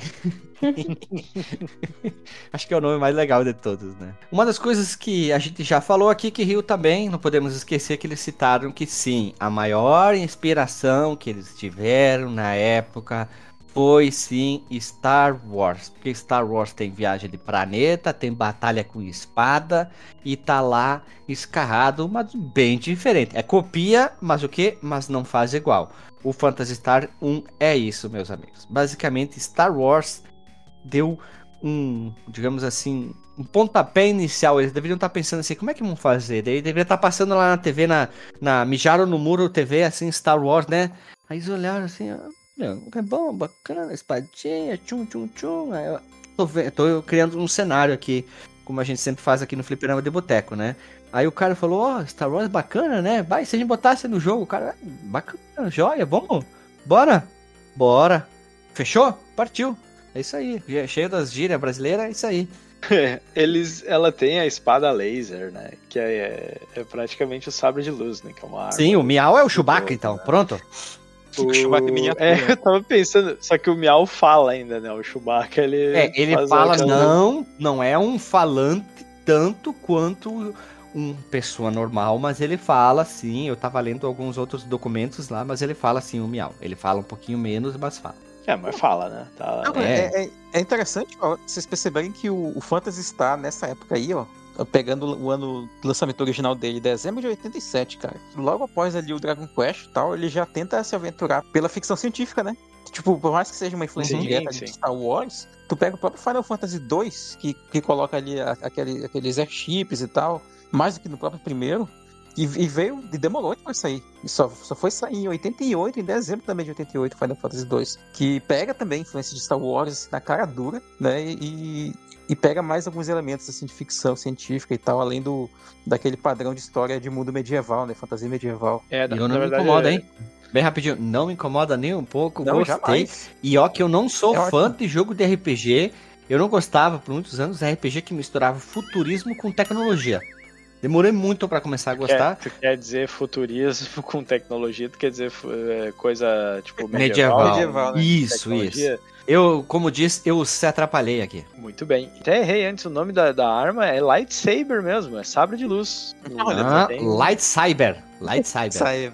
Não foi nem copia, mas não foi, não faz igual, foi copia. Copia. é mais ou menos, é, mais teve... ou menos isso aí. Uma outra coisa que eu achei que, que era muito parecido também é o robozinho que pilota a nave. Que ele tem um jeitinho de, de R2D2, assim. Tu olhar para as perninhas dele. É, até... é, é verdade. Outra coisa importante que a gente não pode esquecer aqui para finalizar é que, embora a SEGA não contasse com uma base instalada no mundo gigantona, mas aqui no Brasil o Master deu muito certo no nosso mercado, o Phantasy Star aqui ele foi traduzido de maneira oficial, chegando em 91, né? Aí, nossas terras brasileiras, a Tectoy pega o jogo, traduz e agora, meus amigos, a gente vai pegar o áudio lá do episódio 300, onde o Stefano fala. A gente pergunta sobre isso, se não me engano, fui eu até que fiz a pergunta. E ele fala como ele quase perdeu o emprego, que ele encontrou uma menina que estava jogando o Phantasy Star, então a gente vai botar esse áudio bem curtinho, deve ter uns dois minutinhos, a gente já volta.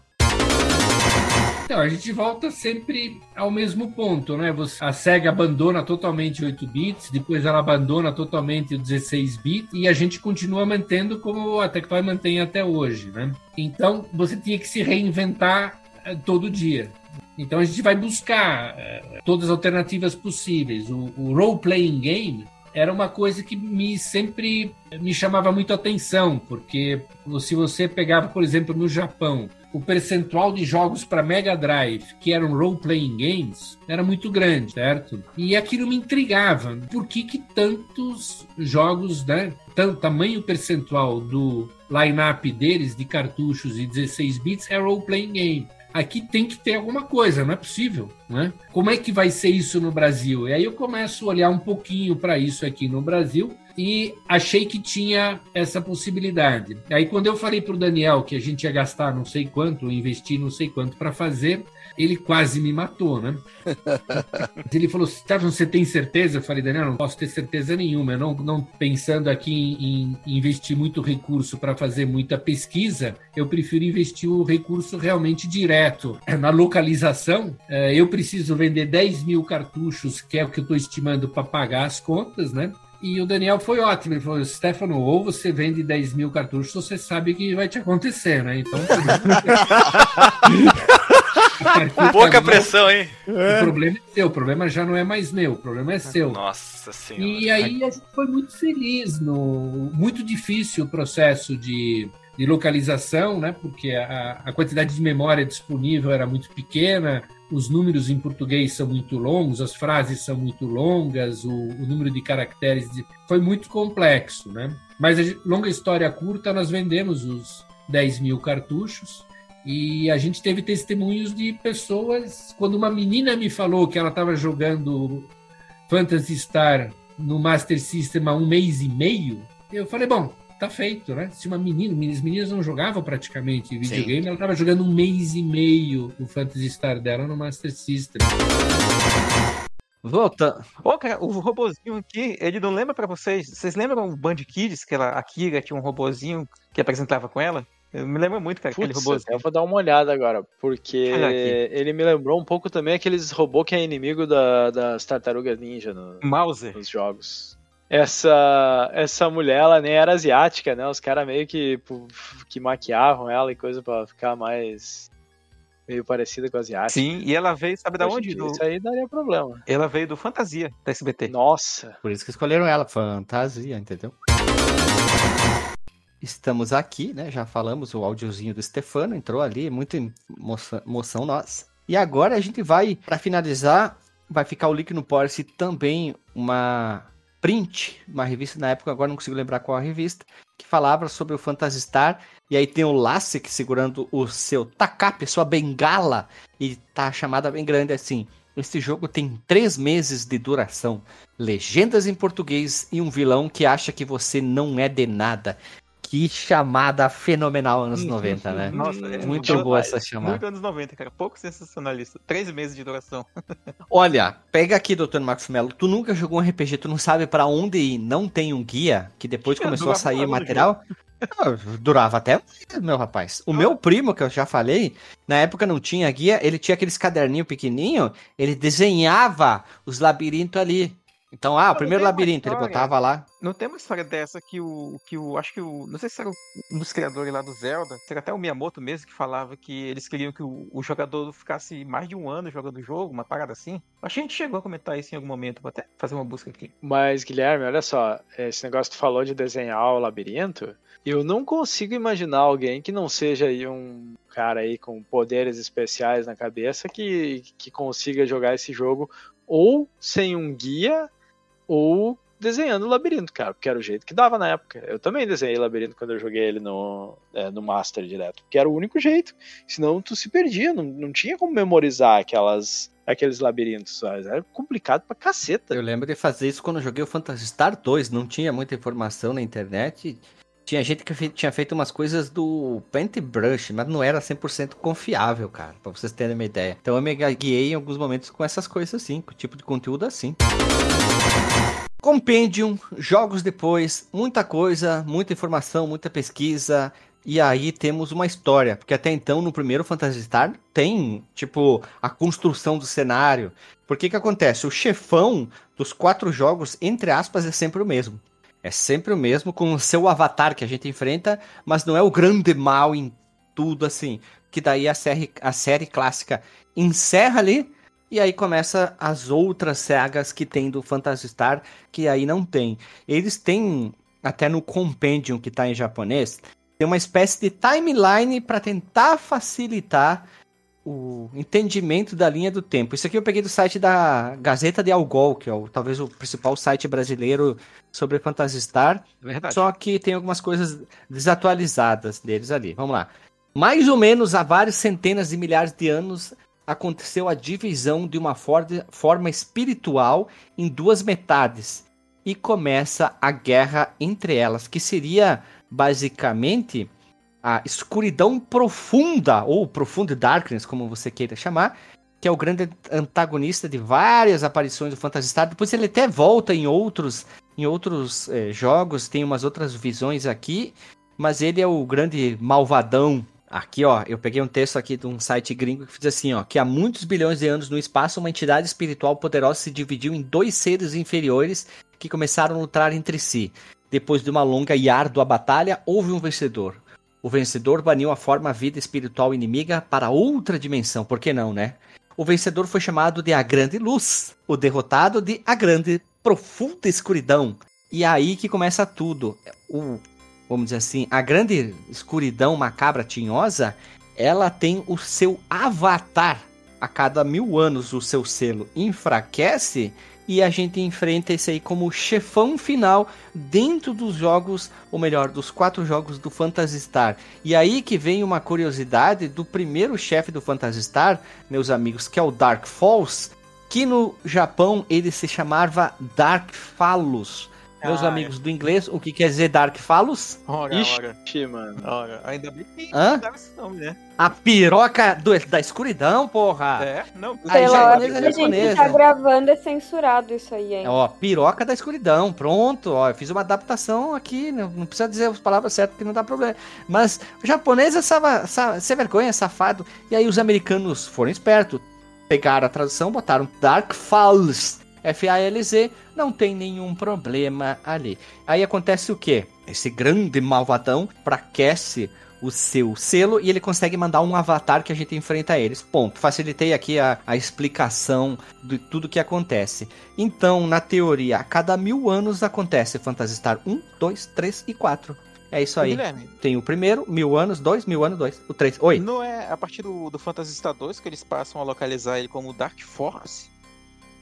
Ou é... Aí tem outros nomes. Uhum. Eu não pesquisei como é que é no Japão.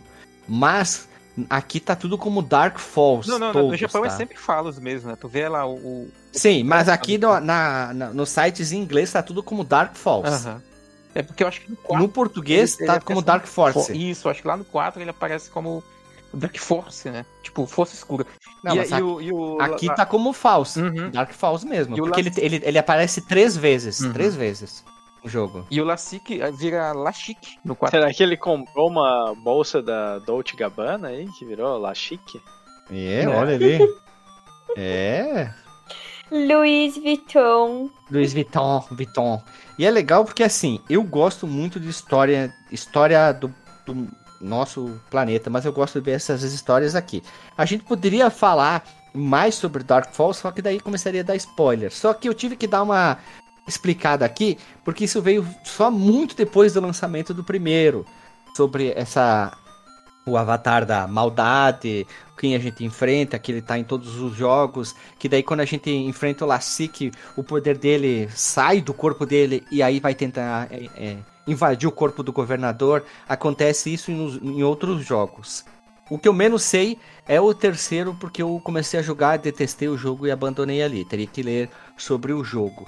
Mas eu gosto muito da história do Phantasy Star, apesar de não gostar de RPG com tecnologia e medieval, o Chrono Trigger foi o que me mudou isso também. Uhum. Temos aqui também vai deixar o link no porte sobre a timeline aqui do, do nosso da criação do jogo, né? Eles pegaram, tem muita coisa do Compendium e do PS Collection Saturno, que tem algumas coisas tipo o ano do século, e daí tem assim, nascimento do Odin, do Noah, do, ne do Nero, da Alice, né? Eles vão colocando em ordem cronológica, o que torna até fácil de entender algumas coisas assim, quando o que acontece, o que deixa de acontecer. Isso é bem legal para dentro do, do jogo aqui. E o jogo começa no século 342 no sistema Algol, que Algol Pra quem não sabe, é o sol deles. Olha só. É, é no século ou é no ano, Guilherme? Eu ia perguntar, tô com dúvida nessa timeline aqui. O que, que é o BW ah. e o que, que é o, o, o, AW, né? sei que o, o B é, deve ser de before, né? E o A é de after. Before. Né? Before. Isso.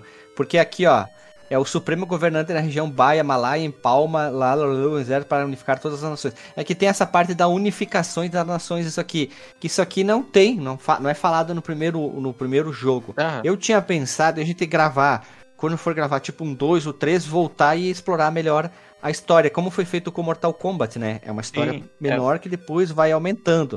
Mas tudo é AW. Isso. Tudo é AW, vamos, que é em inglês, né? É isso aí. É tipo a Batalha Yavin lá que tem no, no, Star Wars, sabe? É, eles dividem a, a, contagem do tempo ali também. ali. Vamos lá. O sistema Algol, que é completo por. É, vamos dizer assim, é formado por três planetas, só que não. Depois a gente descobre que tem um quarto planeta só lá no quarto jogo. Então, são três, mas depois a gente descobre que são quatro. E aí, esse sistema tem o Algol, que é o planeta, tá? Que é um planeta não, perdão, é o Sol, e é localizado nas profundezas da galáxia de Andrômeda, onde os eventos dos quatro primeiros jogos, os eventos dos quatro primeiros jogos da série acontecem, sem contar spin-off e qualquer outra coisa, tá?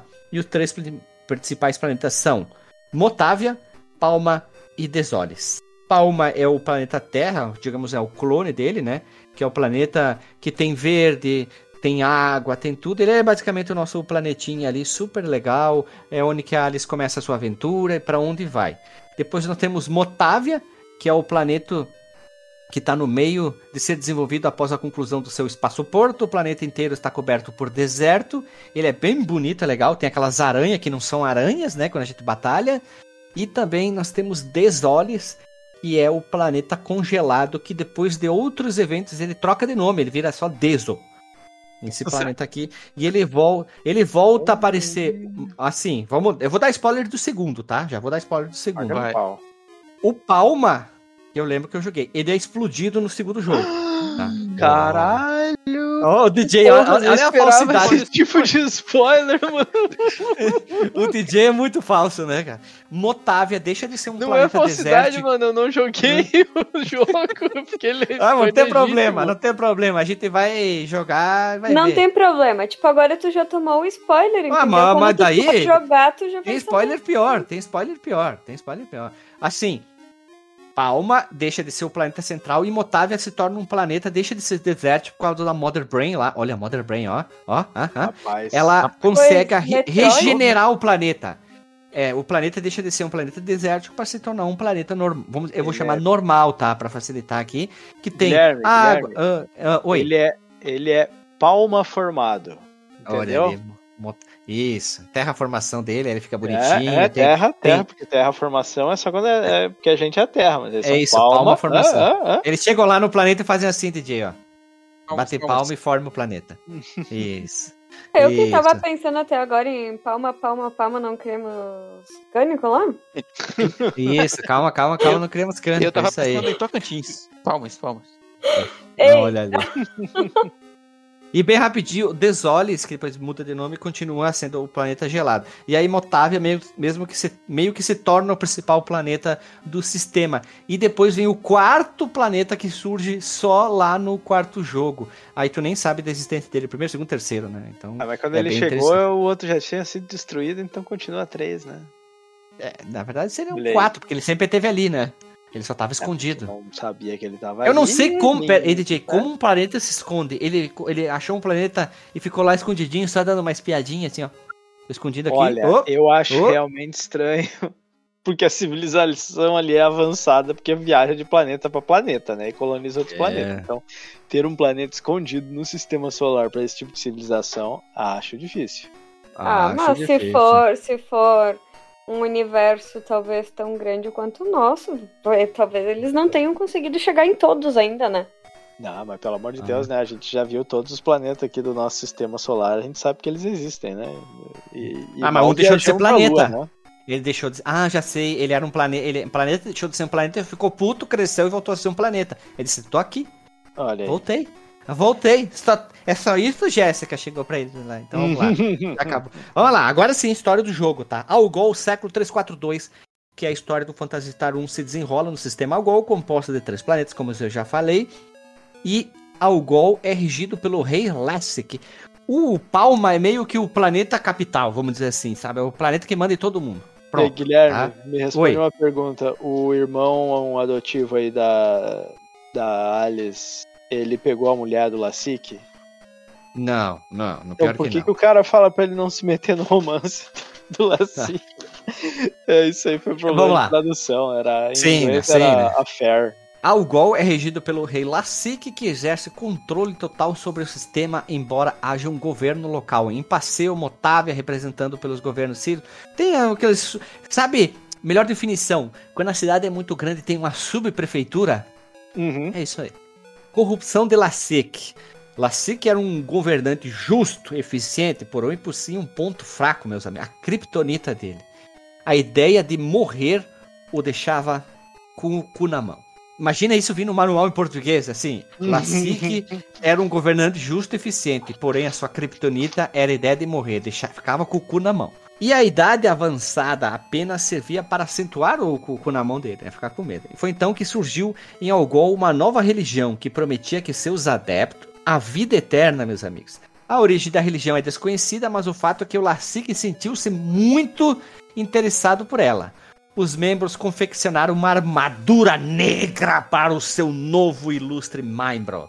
E de acordo com alguns boatos, segundo a Tititi, como é que é? A Sônia Abrão da época, a religião corrompeu a alma do Lacique. Imagina assim, Olha aqui, meus amigos da revista, aqui, ó, Lacique foi corrompido, imitando, imitando a Term, né? Puta que pariu. Vamos Algo mudou dentro dele, que o tornou-se um tirano cruel e inescrupuloso. A desordem espalhou-se por Algon. Quando os monstros multiplicaram-se sobre a superfície dos três planetas, o povo era duramente reprimido por Robotcop, os guardas de Lassic, enviados às cidades para combater focos da revolta.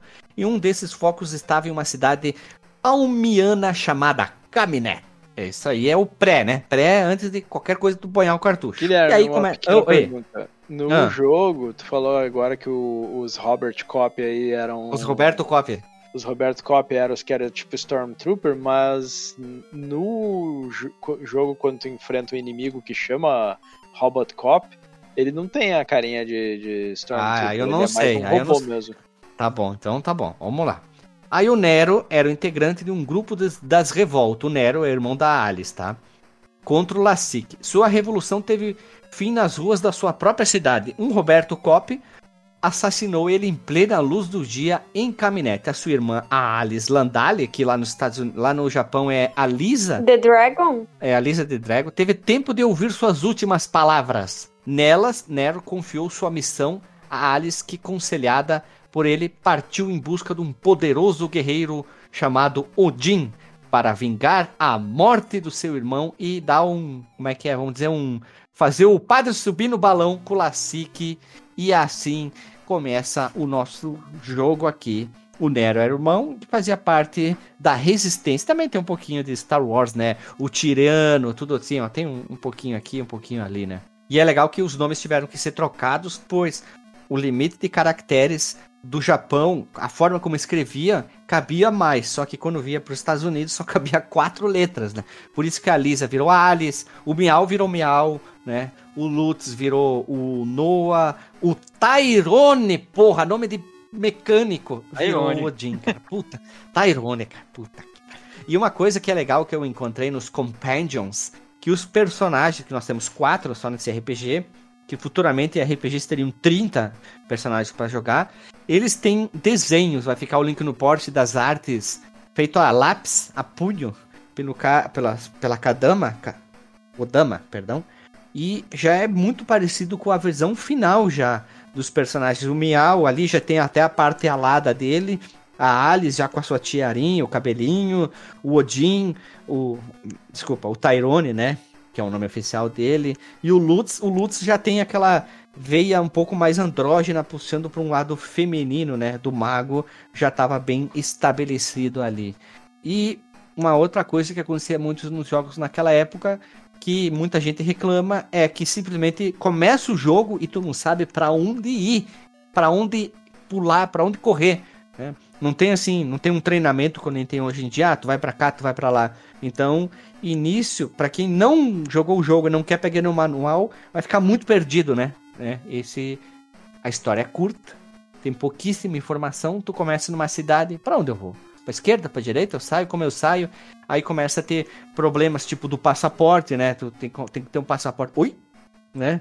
Tu tem que começar a comprar as armas aí, então pode gerar uma dificuldade para um, joga um, jogador iniciante ali, já que os RPGs de hoje em dia têm uma narrativa bem diferente do que eram antigamente. De né? fato, e o comecinho ali é, é complicado, assim, tu, tu, entender o que, que tu, tu tem que fazer, até porque uma coisa que te limita aonde tu consegue ir no começo é o teu próprio, é o nível, né? É, olha só. DJ. Tu não fizer grinding no começo, tu não consegue sair da cidadezinha ali para tudo aqui, cara. Agora que eu entendi a piada que o, DJ falou do romance do Lassie, que eu, eu, falei que eu, tinha, eu falei que eu tinha jogado a versão traduzida de fã, né? Então não tem esses erros de tradução, né?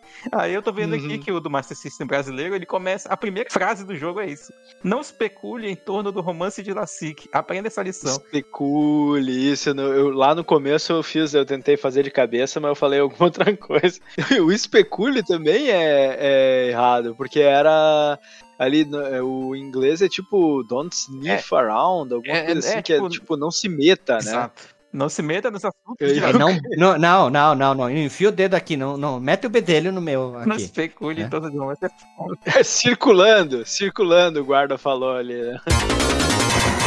Mas o jogo tem uma história simples, se vocês forem analisar. Vamos sim simplificar aqui. Nós somos a Ares, a gente vai em busca do Odin, depois a gente vai em busca de uma raça super, super diferentona, que é um gato falante. O Miau, dentro do, da, do histórico dele, ele é considerado um dos mais importantes, se não o mais fodão gato, pois ele é é um dos poucos que consegue falar, vamos dizer assim, o idioma humano. E aí, depois, lógico, já foi pensado que ele poderia se tornar o gato alado, que depois ele voa, a gente vai lá para inventar o, La, o Lachique no castelo alado dele, lá através das costelas do Miau. Tem até um bug ali, que eu não, se não me engano, assim, se tu não tem nenhum item de voltar tu acaba ficando preso lá em cima no castelo do Lassique, se não me engano. Se tu não tem os. Como é que é o nome do item? É, que tu, tapete. O tapete. Se tu não compra o tapete, tu não consegue voltar. Tem um monte de bugs bem bobinhos assim dentro do jogo. Porque tu, tu tenta voltar é, e não consegue. Tem... Né? Nessa hora, se o Miau estiver vivo, tu consegue dar para ele a noz e ele voa de novo. Aí se a Alice estiver viva, tu consegue usar aquela magia de voar, que no inglês é fly, eu não sei como é que eles traduziram, mas o que ela faz é te levar para a última igreja que tu, tu visitou. Aí se os Aí dois. A última igreja morto... é ali em cima. ah, então se fudeu. Aí se os dois estiver morto, tu pode tentar ressuscitar eles com o Noah. Se o Noah estiver morto, tu só tiver com o, com o Odin, tu pode ter o item que é, que, os, que é igual ao, resultado da magia. Se tu não tiver nenhum desses, aí o Odin fica preso lá no, no castelo em cima. Muito, muito legal isso aí. Eu acho a história simples, tá? Gosto muito. Tem pouca cutscene, né? Do jogo, assim, pouquíssima coisa. O 2 tem muito mais. Nossa, o 4 é um absurdo de, de cutscene. Dentro da limitação com imagens, uma sobrepondo a outra, trocando a trilha sonora. É muito, muito legal isso aqui. Mas Aí vem um esquema dentro do jogo. O sistema de batalha eu acho simples, mas melhor que aquele problema que tinha no Final Fantasy 1, que se tu mandava o teu personagem bater num inimigo que já Nossa. tinha morrido, ele batia no vazio, né? Nossa, Essas coisas. E isso já não tem dentro do jogo, é muito gostoso. De... Tu simplesmente vai apertando atacar, atacar, atacar, eles vão atacando, né, cara? Ele vai atacando. E no início tu leva um pau federal de todos os inimigos que na tela. É, tu vai lá tu mata um inimigo já volta pra cidade para recuperar a vida. Uhum. Caraca, eu nem lembrava mais disso quando a gente Sim. começou a jogar. Não, Era Guilherme, matava dois e voltava, né? No cara? início do jogo, o que tu tem que fazer é, é, salva, recupera, recupera a vida, salva, vai, uma batalha. Se tu não morrer, porque tem chance de tu encontrar um inimigo mesmo fora da, é, das é, florestas ali, né? Porque tem, tem um cercadinho onde tem a cidade, né? E, e, tu tem chance de encontrar um inimigo, mesmo fora da, da floresta, que é onde tem um inimigo mais forte, tu tem chance de pegar um inimigo que simplesmente tu não consegue matar. Então tu vai morrer. Então tem que ter salvo. Só que pelo menos tu consegue salvar o jogo a qualquer momento. Isso é uma, é uma coisa boa do jogo. Né? É, se tu não tiver em batalha, tu consegue salvar a qualquer momento. E aí tu volta, cura, que tem a meninazinha que te cura de graça ali no hospital. Isso, tu dorme Baixa, ali, tu pode tem, fazer isso. Nossa, é, isso aí é um alívio, porque tu pode SUS ali, muito né, dinheiro, tu não né? precisa pagar. Aí, é, aí tu vai lá, batalha, até tu conseguir chegar num certo nível para tu poder explorar ao redor, porque senão tu não, não consegue. Então, antes de tu sair para explorar o mundo, tu tem que fazer grind. Sim. Tem a cidadezinha mais para baixo que tu não pode acessar porque tu não tem o item, a bússola para acessar, sim, né? Sim. Tu começa pegando alguns pontos, né? Aí depois tu tem que grindar pra caralho nesse jogo, tu precisa pegar muito dinheiro. Dinheiro. As, dinheiro é mesetas aqui, né? Que eu acho muito legal o nome. Aí tem que pegar muito dinheiro nesse jogo. Depois ela começa a cair, porque não tem muitos itens para comprar. São é poucos porque depois que, que tu tem, já né? comprou, né? Não são muitos ali as armas e alguns itens que tu precisa para progredir no jogo que tu tem que comprar, né? E esses itens é engraçado porque tu pode vender eles, né? E se tu descuidar ali, tu vende eles na loja de segunda mão lá, e aí tu, vem, tu ganha metade do preço que tu pagou. Mas tu pode, tu pode comprar, comprar pode comprar de volta. Dúvida, vocês jogaram com tonada, assim, para não se perder nos labirintos? Eu joguei no Switch, e aí ele tem aquela função que ele não te dá o labirinto de cara, né? Mas tu, conforme ele, o que ele faz para ti é o que tu faria anotando num papel. Conforme tu vai explorando, ah, ele, ele vai revelando o mapa, que nem tá vai revelando ele, o mapa.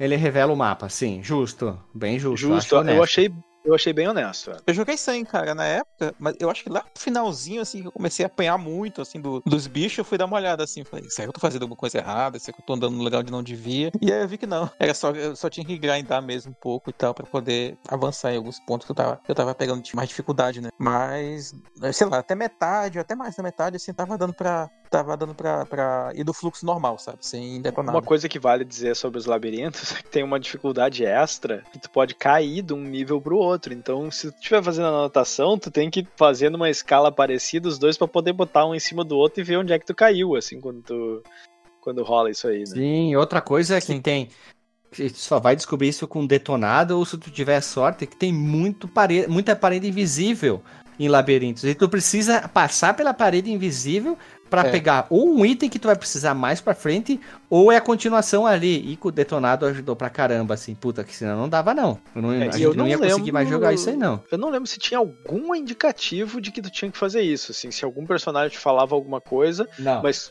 Se te falava. Às vezes eles davam alguma dica, ah, talvez tá em tal andar, andar. Eles davam algumas pequenas dicas. Mas às vezes tu tinha que ter sorte que tu tá andando, aí tu virava pra, pra contrário, aí de repente a parede sumia. Tu dizia, ah, é aqui, ó. Aí o que, que a gente fazia aí, ali, ali? Ah, chega ali, anda quatro quadrados, dobra a direita. Aí quando tu vai dobrar a direita, tu vira pra direita, não. Ué, mas tem parede, aí tu vai pra frente e tu passa a parede, né? É, isso sim, é uma coisa que o, o Switch facilita muito. Ele te mostra, conforme tu vai descobrindo o mapa, ele já te mostra, ó, aqui tem uma parede secreta, então tu não precisa ficar procurando, assim. É que primeira pessoa é muito sacanagem tu ter um labirinto assim, é sim. é difícil pra caramba, né?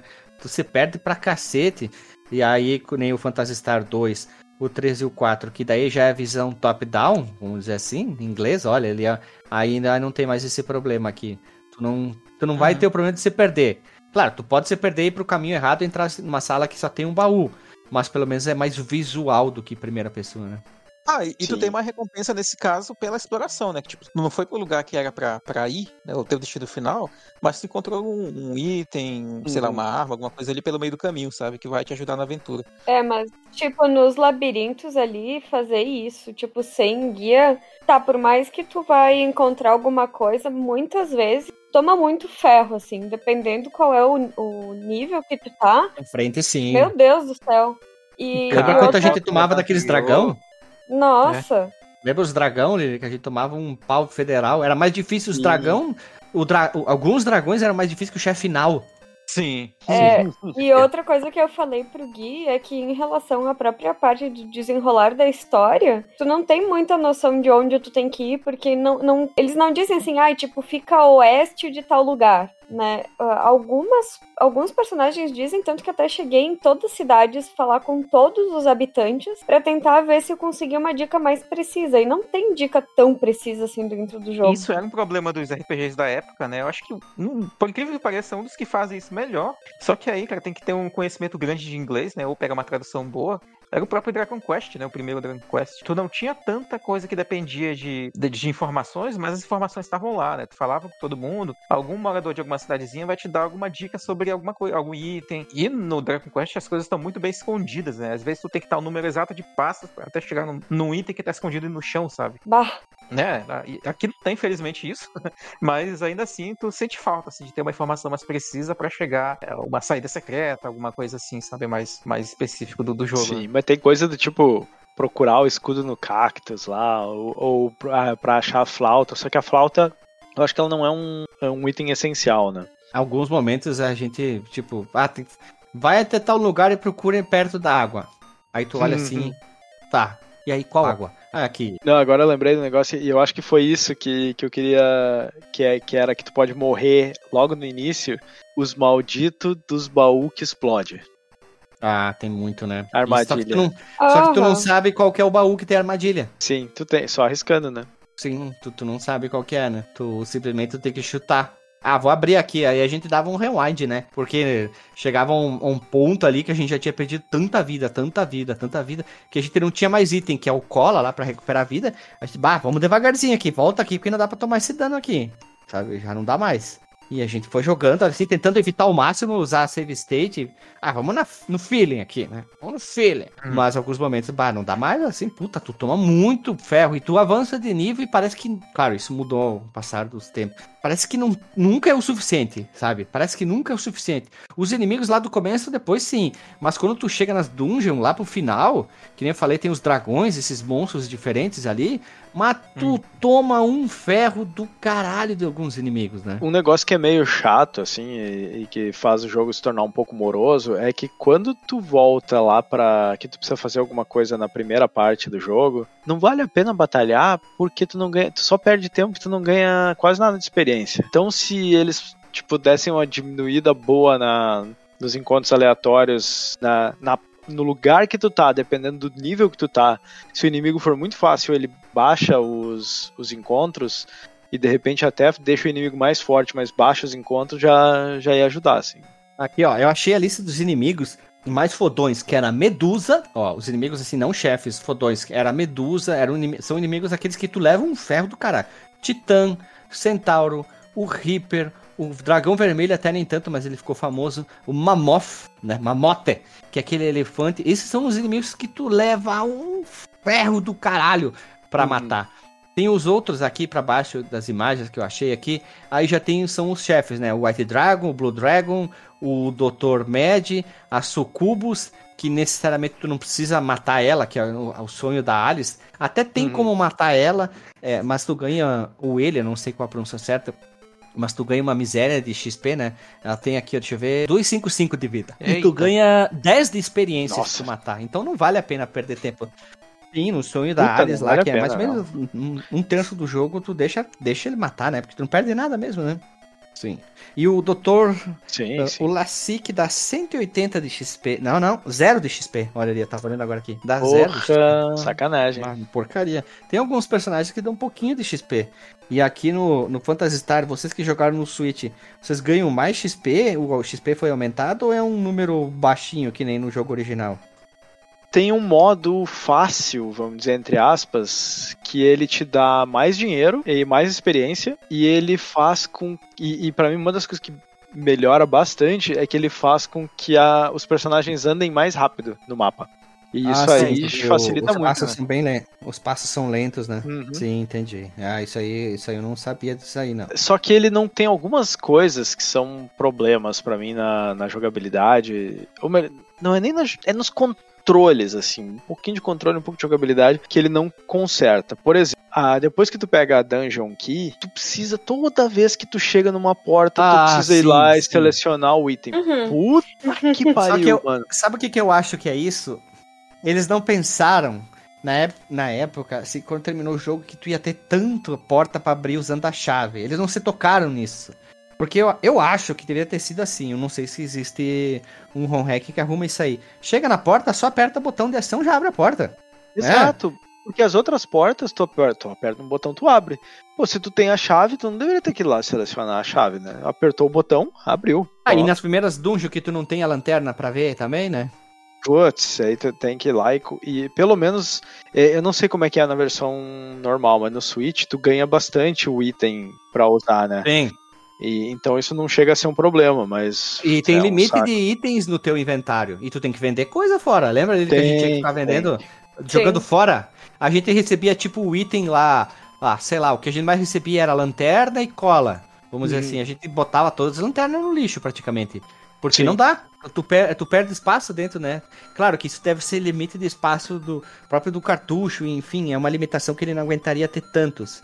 Hoje tu pode ter, sei lá, não sei onde que o personagem enfia no cu. Nossa, itens, mas né? isso aí é muito pouca memória que isso aí ocupa. Isso aí é bem que só se fosse no save. Eu tô que... especulando, tá? Eu tô especulando, porque que nem lá, sabe que a gente tem que comprar o bolo que ele pede um milhão de mesetas? A variável que guarda isso, a quantidade de dinheiro é bem menos que isso. Tanto que nem adiantaria tu tentar juntar mil mes... um milhão de mesetas para comprar o bolo. Tu nem conseguiria juntar dinheiro suficiente, né? Tem que ficar insistindo. Mas isso é outra curiosidade dentro do jogo, né? Depois tem mais pra frente lá num. Agora não lembro mais qualquer cidade, aparece. Ah, você gosta dos jogos da SEGA barra Tectoy? Eu acho legal isso aí. Eu tenho o lance também que tem umas duas ocasiões no jogo em que tu tem que chegar num personagem e falar com ele três vezes, né? Tipo, quando tu vai comprar o passaporte, daí passaporte, tá escrito lá passaporte. segredo no, no inventário, né? Do, do cara. Vai embora tá daqui. Segredo, Aí tu pede uma terceira daqui. vez ele beleza. Ah. Né? É, DJ, ah, tá bom, tá bom. Já que tu insistir, eu vou te vender. Toma aqui, toma aqui. O doutor lá que constrói a nave pra ti também, né? Tu tem que falar com ele três vezes pra ele dizer, ah, tá, então vou fazer, né? O negócio é ser insistente com as pessoas, assim. Tá bom. É tipo assim, tá bom, vamos lá então. É, e, e um outro aspecto que seria melhor, assim, é, eu acho que tem botão para isso, né? É a questão de. Eu vou falar de novo porque deu uns bip aqui do, do micro-ondas. E um outro aspecto que céu, mulher. E um outro aspecto que daria para melhorar ali, que eu acho que tem botão sobrando para isso, é a questão dos veículos, né? Porque tu, todo, porra, tu, toda vez que tu vai usar um veículo, tu tem que ir lá no inventário, achar o veículo, aí entra no veículo, aí Mas vai lá, é que, tem que sair assim, do veículo. Como é que seria a melhor forma então? Porque assim, no 4 tu tem os veículos diferentes. E é legal porque uhum. tu batalha dentro do veículo, que é uma forma específica de batalha, com os inimigos específicos de veículo, tu, que tu dá os tiros ah, diferentes. interessante. Isso é legal no 4. Eu adorava fazer isso aí porque eu achava sensacional. Como é uhum. é que daria para fazer com dois botões para habilitar o veículo? Quando tu tá no mapa, agora eu tô tentando lembrar, quais são os controles? Eles abrem o, o a coisa de ação, né? Isso o outro faz alguma coisa no mapa? Nada. Então, esse outro, o cara podia apertar, ele abre um menuzinho que é só pra tu escolher o, o veículo. Ou sair do veículo se tu já estiver dentro. Pronto. Os dois botão junto também, né? Os dois botão é. junto. Podia ser o, o, inventário de veículo, né? Isso. Tu aperta os dois junto, daí tu abre o menu, tu quer qual desses aqui? Também podia Isso ser. ia né? facilitar muito a vida. Pra Nossa. nós, o veículo sempre tava lá no final da lista, então tu tinha que. Sim. e tu não pode rearranjar os itens também no inventário, né? Eles, Mas é... eu não reclamo disso, porque os RPGs da época também eram mais ou menos assim. Não, não, tu chegava bem. pra conversar alguém. Não, mas tu chegava pra conversar alguém, botão talk. Né? Sim. Ou tinha outra opção. Pô, isso aí dava, dava um Bronken, um Bronken Lex, né? Dava uma é, segurada o no que jogo, eu tô né? falando, assim, é, é para te jogar ele hoje, né? Porque isso é uma coisa que, de repente, eles poderiam, por exemplo, ter, ter tentado resolver isso no quando eles relançaram pro, pro Switch, né? Switch? Não tem, continua igual. Não, isso aí continua igual. A, a, questão da velocidade da personagem andar realmente é uma melhoria muito, muito grande, assim, não vou dizer que não é. E a, a facilidade do grinding e tudo, porque na real esse jogo não é, tá tão interessado no desafio, mas tá interessado mais na, na progressão, né? Melhorou bastante, assim. A, a, única parte do jogo que eu acho que é realmente complicada é quando tu chega no, no planeta de gelo, lá no Desores, puta, pra tu navegar naquelas. É, pra tu achar a cidadezinha do, que tu compra lá o, o, veículo que quebra gelo, tu tem que ir pelas cavernas, assim, e é um mapa complicado, cara, puta, fica batalhando. Ah, mas e, no, os últimos labirintos, puta que pariu, são vários andares, uhum. são, aqui, ó, tô olhando aqui, ó, são cinco andares para cima e dois para baixo. Então, o que que acontece? Eles fizeram assim, tu entra no número 1 que sai no outro número, né? tipo, ah, tu entra no 3, sai lá no 3. E são pequenos labirintos, assim, vários dentro num andar só. E eu lembro que ali ele ia controlando e dizia assim: anda, dobra direita anda até o final, dobra a esquerda. Não precisa dobrar a direita aqui que é dinheiro, a gente já tava cheio da grana. Vai até o final, dobra a esquerda, depois de novo dobra a esquerda, entra. Agora nessa porta segue reto, porque a gente já tava perdido, a gente ia se perder muito fácil. E teve um labirinto que a gente se perdeu, a gente entrou numa parede invisível, aí sem querer eu comecei a mexer para tudo quanto é lado, a gente conseguiu sair do labirinto e foi de novo. Bem, os mapinhas e, não ah, eram fáceis outra... da internet também. É, tinha alguns que estavam errados assim, e muitos tu tem que seguir para enfrentar alguém. Aí tu chega num lugar, tu tem que enfrentar alguém para seguir adiante, né? Para abrir, exemplo, para abrir a porta. E tem muito dessas batalhas assim que são obrigatórias como um RPG normal. E esses não são tão difíceis enfrentar esses inimigos ali, né? Agora que nem eu falei, o Lassic, o, o dragão, mas quando tu enfrenta tipo o Titã, esses aí, puta, tomou um tunda de pau, vem oito de uma vez assim. Nossa, mais difícil que o chefe, né, cara? É uma coisa interessante, né, que é uma limitação do sistema de como eles fizeram a engine do jogo, que tu nunca consegue enfrentar dois tipos de inimigo diferentes, né? Sempre um inimigo com uma quantidade de um, dois, três, quatro, assim, né? E tu só Entre vê... aspas, é um só na tela. Na tela é um só, tu só vê pelo coisa ali do... É, a, as... Ah, oh, ah, oh, ah. Tu só vê só vê as Na verdade, vidas, aparece né? o 1 na direita, aparece a quantidade de inimigos que ele tem, né? Tipo, ali. Sim. É e a o... forma que eles fizeram pra. Eu acho que o Master não ia contemplar hum. oito em tela, né? É porque eles são muito grandes, né? Isso é uma coisa que o, no gráfico ali, porra, tem, tem uns que são pequenininhos, mas tem um que é o tamanho da tela inteira. É, o Dragon Quest não, é, não tem inimigos tão grandes assim, né, Dr. Max Mello? Tu que jogou é, até cara, o final. Não, eu acredito que não. enquanto vocês estavam falando aí, eu tava fazendo uma comparação aqui da, da versão do PS2, né? Com a original do Master System, né? Realmente a do PS2 é bem mais acessível. Muita coisa que vocês estão comentando aí é, é até meio alienígena para mim, porque a versão do Play 2 já tinha colocado várias, entre essas facilidades, assim, para deixar o jogo mais mais modernizado, cara. Até o dinheirinho que tu pega aí no começo, dá pra comprar um escudinho, melhora bastante aqui a, Sim. Essa, esse, esse primeiro grindzinho. Precisa fazer bastante grind aqui, ó. Eu tô olhando na tabela de itens agora aqui, ó. É tapete mesmo o nome do item, exato. Uhum. É, eu queria ver, porque aqui, e cola, tanto no inglês como em português é cola. Eles não traduziram ali, ó. Uhum. Aí, ó. Isso aí, ó. Eu tava procurando aqui até como é que é em inglês porque a gente jogou a versão da ROM traduzida. Sim. Sim. E tinha, ah, tinha, tinha alguns erros de português e tal, tudo bem, mas isso não, não, me, não me incomoda. Mas na real não é que não foi traduzido, né? Que é a mesma palavra, é porque a gente não Não, não, não, tipo, eles escreveram erro de grafia, assim, ficava estranho a, a, a escritura, porque era ROM original. Mas, eu, puta, eu gostei demais, eu achei bem legal, assim. Eu tava olhando aqui a comparativa dos nomes em português por nome em inglês, tipo cola é cola, chave do calabouço é chave C. Né? Uhum. É, aí tudo bem que não caberia a chave do calabouço completão, sim, sim. né? Mas aí o manual normalmente resolvia essas, essas paradas aí, né? Que é compreensível. Tipo, a, as magias também era só quatro letras, né? Então tinha algumas, tipo, ah, tele, é telepatia, né? E era legal porque muito jogo na época tinha essas magias com nome curto. Vai! Eu lembro uhum. de ter muito ter uma vai. Fogo, gelo, era só isso aí. Sim. Uhum. É, e quando eles adaptavam pra cá, né? Sempre, né? O, cara, o número de caracteres era limitado, né? É daí que veio o sim. clássico no, do próprio Final Fantasy Bolt, né? Ao invés de Thunder, que deveria ser o nome original. Hum, sim.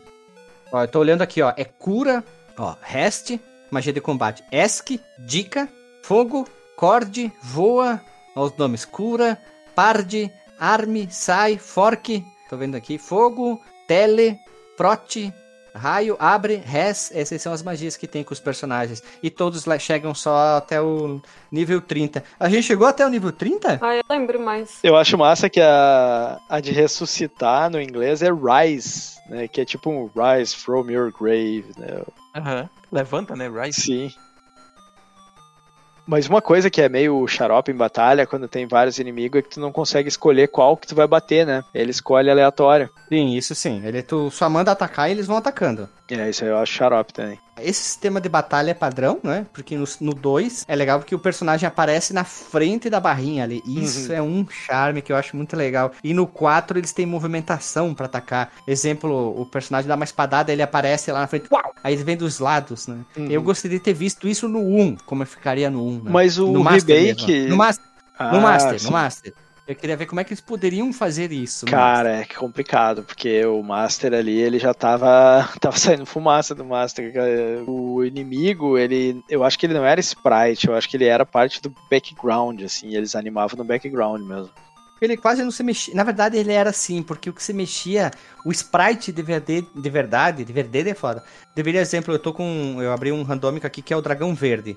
Ele só atacava com a cabeça, né? O sprite devia ser só a cabeça, né? Porque é só ela que se movimentava, né? Tipo, tchau. O Dark Force, que é o chefe final, ele só abria a boca e saiu um raiozinho. Então o sprite era, era a cabeça dele. Então, é, tem, tem Nexo também, que nem o Nintendinho fazia, né? É, mas tinha alguns que tinha bastante animação, assim, aquele zumbi que ele que a língua dele ia lá embaixo, assim, que dá aquela aquela caída, assim, tinha uns que Isso melhora muito nos, nos próximos. No 3 eu acho feio pra Dedel. No, no 2 e no 4 melhora bastante isso. Fica bem bonito. E eu vou querer ver depois o remake, né? Como é que ficou isso aí, porque eu não, não lembro mais de nada como é que é feito. O, tem, tem algumas coisas que são meio absurdas no jogo, assim, né? Do tipo. E, e o cara até dá uma zoada. Ah, tu tem que achar um bolo. Aí tu, tu vai lendo uma loja de bolo que tá na caverna, né? Na dungeon. E o cara ainda ah, diz, sim. ah, acho que foi um erro ter aberto aqui, alguma coisa que o cara fala, assim. ah, os caras ainda dão desculpa, assim, né? Nada a ver isso aí do bolo. Podia ter sido um item muito especial, né? Aí o cara se esconde numa caverna para fazer tal coisa. Aí tu vai lá e tu enfrenta outras batalhas e tal. para enfrentar, sei lá, chegar no cara. Lá, daí ele vai te vendo o item mega ultra especial.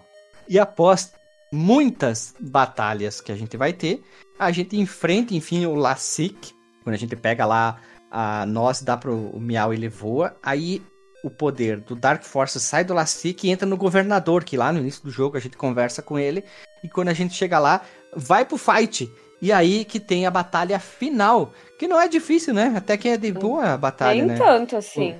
Não, comparado com aqueles inimigos, se vier oito titãs, tu não ganha dos oito titãs. Ah, não, com, com o chefe com o chefe final até que é mais aceitável, né? Com certeza, mas tipo, o chefe final a gente teve que. Na verdade, assim, a gente descobriu ao longo do jogo. A gente usou pouco save state e rewind porque a gente tentou ver como seria realmente jogar na época, né? Mas, e até porque o jogo não é tão impossível assim. Mas para alguns, quando aparecia, por exemplo, aqueles infinitos titãs, a gente descobriu que fazendo o rewind um pouquinho, como se fosse uma, uma rodada, né? Aleatorizava de novo o ataque dos, inimi dos inimigos. Hum, uhum. Então, tipo, se, se tu tentasse só voltar, sei lá, pegou a Alice, pegou o Miau, e aí tu, no outro tu teve um dano e tu tentou voltar só um pouquinho, não dava. Mas se tu voltava a rodada inteira, né? Dava uhum. certo e aleatorizava de novo. Então ali no chefe final chegou um momento que eu ia perder dois personagens. Daí eu consegui fazer o rewind para voltar. E aí eu, eu não tomei aquele dano que eu teria tomado antes. Porque, assim, direto, direto, não teria conseguido matar ele. De primeira, pelo menos, né? E uma observação aqui que eu tenho que trazer, que é o Phantasy Star Guide, que saiu em 92 lá no Japão. Ele é um jogo exclusivo do Game Gear. Eu lembro de ter jogado um pouquinho ele em japonês, não entendi bosta nenhuma, né? Ele conta uma história com vários elementos da série clássica, foi desenvolvido por uma outra equipe. Ele é considerado por fãs como uma história imaginária e não canônica. A SEGA também mais ou menos fala isso, pois eles citam até a Alice, né? Dentro desse jogo aqui. E ele é um jogo, se eu não me engano, em uma hora, um pouco mais que isso, tu fecha o jogo. Ele é bem curtinho, bem pequenininho o jogo e ele tem aquelas batalhas mais parecidas com o do Dragon Quest, né? Os inimigos aparecem dois na tela e os menus de, de escolhas, né? É, tô vendo aqui, ele põe uma telinha bem pequenininha, assim, no canto em cima. É, a tela do é uma tela pro Game Gear, né, cara? Ele é exclusivo do Japão, mas tem patch de tradução para português, é bem fácil de achar hoje em dia. Eu lembro de ter jogado um pouquinho ele há muitos, muitos anos atrás, porque eu queria ver, mas em japonês eu não entendia bosta nenhuma e eu abandonei o jogo. Mas ele é meio feinho, assim. É estranho, porque o Game Gear ele tem uma paleta de cores bem maior que a do Master System. Sim, tem a maior. Mas mesmo assim, ele, ele tem uma cara de Master System, assim, com a paleta. Ele não. Normalmente eles dão uma suavizada, assim, eles usam umas cores que fazem mais sentido. Sim, porque até tem uns textos que falam sobre que no final de Phantasy Star 1 é possível escolher se a Alice deve ou não se tornar a rainha de Algol. E aí não há uma resposta canônica quanto ao que realmente acontece na, na cronologia oficial, mas existem algumas versões para o futuro da heroína, que daí entra o Phantasy Star Guide no meio da jogada, né? E depois o mangá, que também o mangá não é canônico, então dá pra, dá pra desconsiderar esse, essa parte ali do que fala sobre o jogo, né? Caraca, a gente falou história pra caramba aqui, história e jogabilidade e tal. A gente quase nem falou do gráfico, que, que para mim é um dos gráficos mais bonitos do Master System. Se não o mais bonito do Master System, que a SEGA brilhou como nunca. Aqui é muito bonito, convenhamos. Os cenários de batalha são muito bonitos, né? São, cara. Até tem uma imagem aí na pauta que, que exemplifica bem isso, que mostra, né, os, os RPGs que estavam ali naquele período, né, que tipo, tu tinha, sei lá, Dragon Quest, tu, tu vai enfrentar um slime ali, fica aquele fundo preto, né? Final Fantasy tentava. É estranho. É, tentava botar um backgroundzinho ali, mas o, o, chão que tu tava pisando era preto, tu tava lutando ali no espaço. Na verdade era uma florestinha que aparecia, tipo um bem chumbrega lá no fundo, né? É, mas tipo, tu tava dentro do castelo, tinha um backgroundzinho de castelo e tal.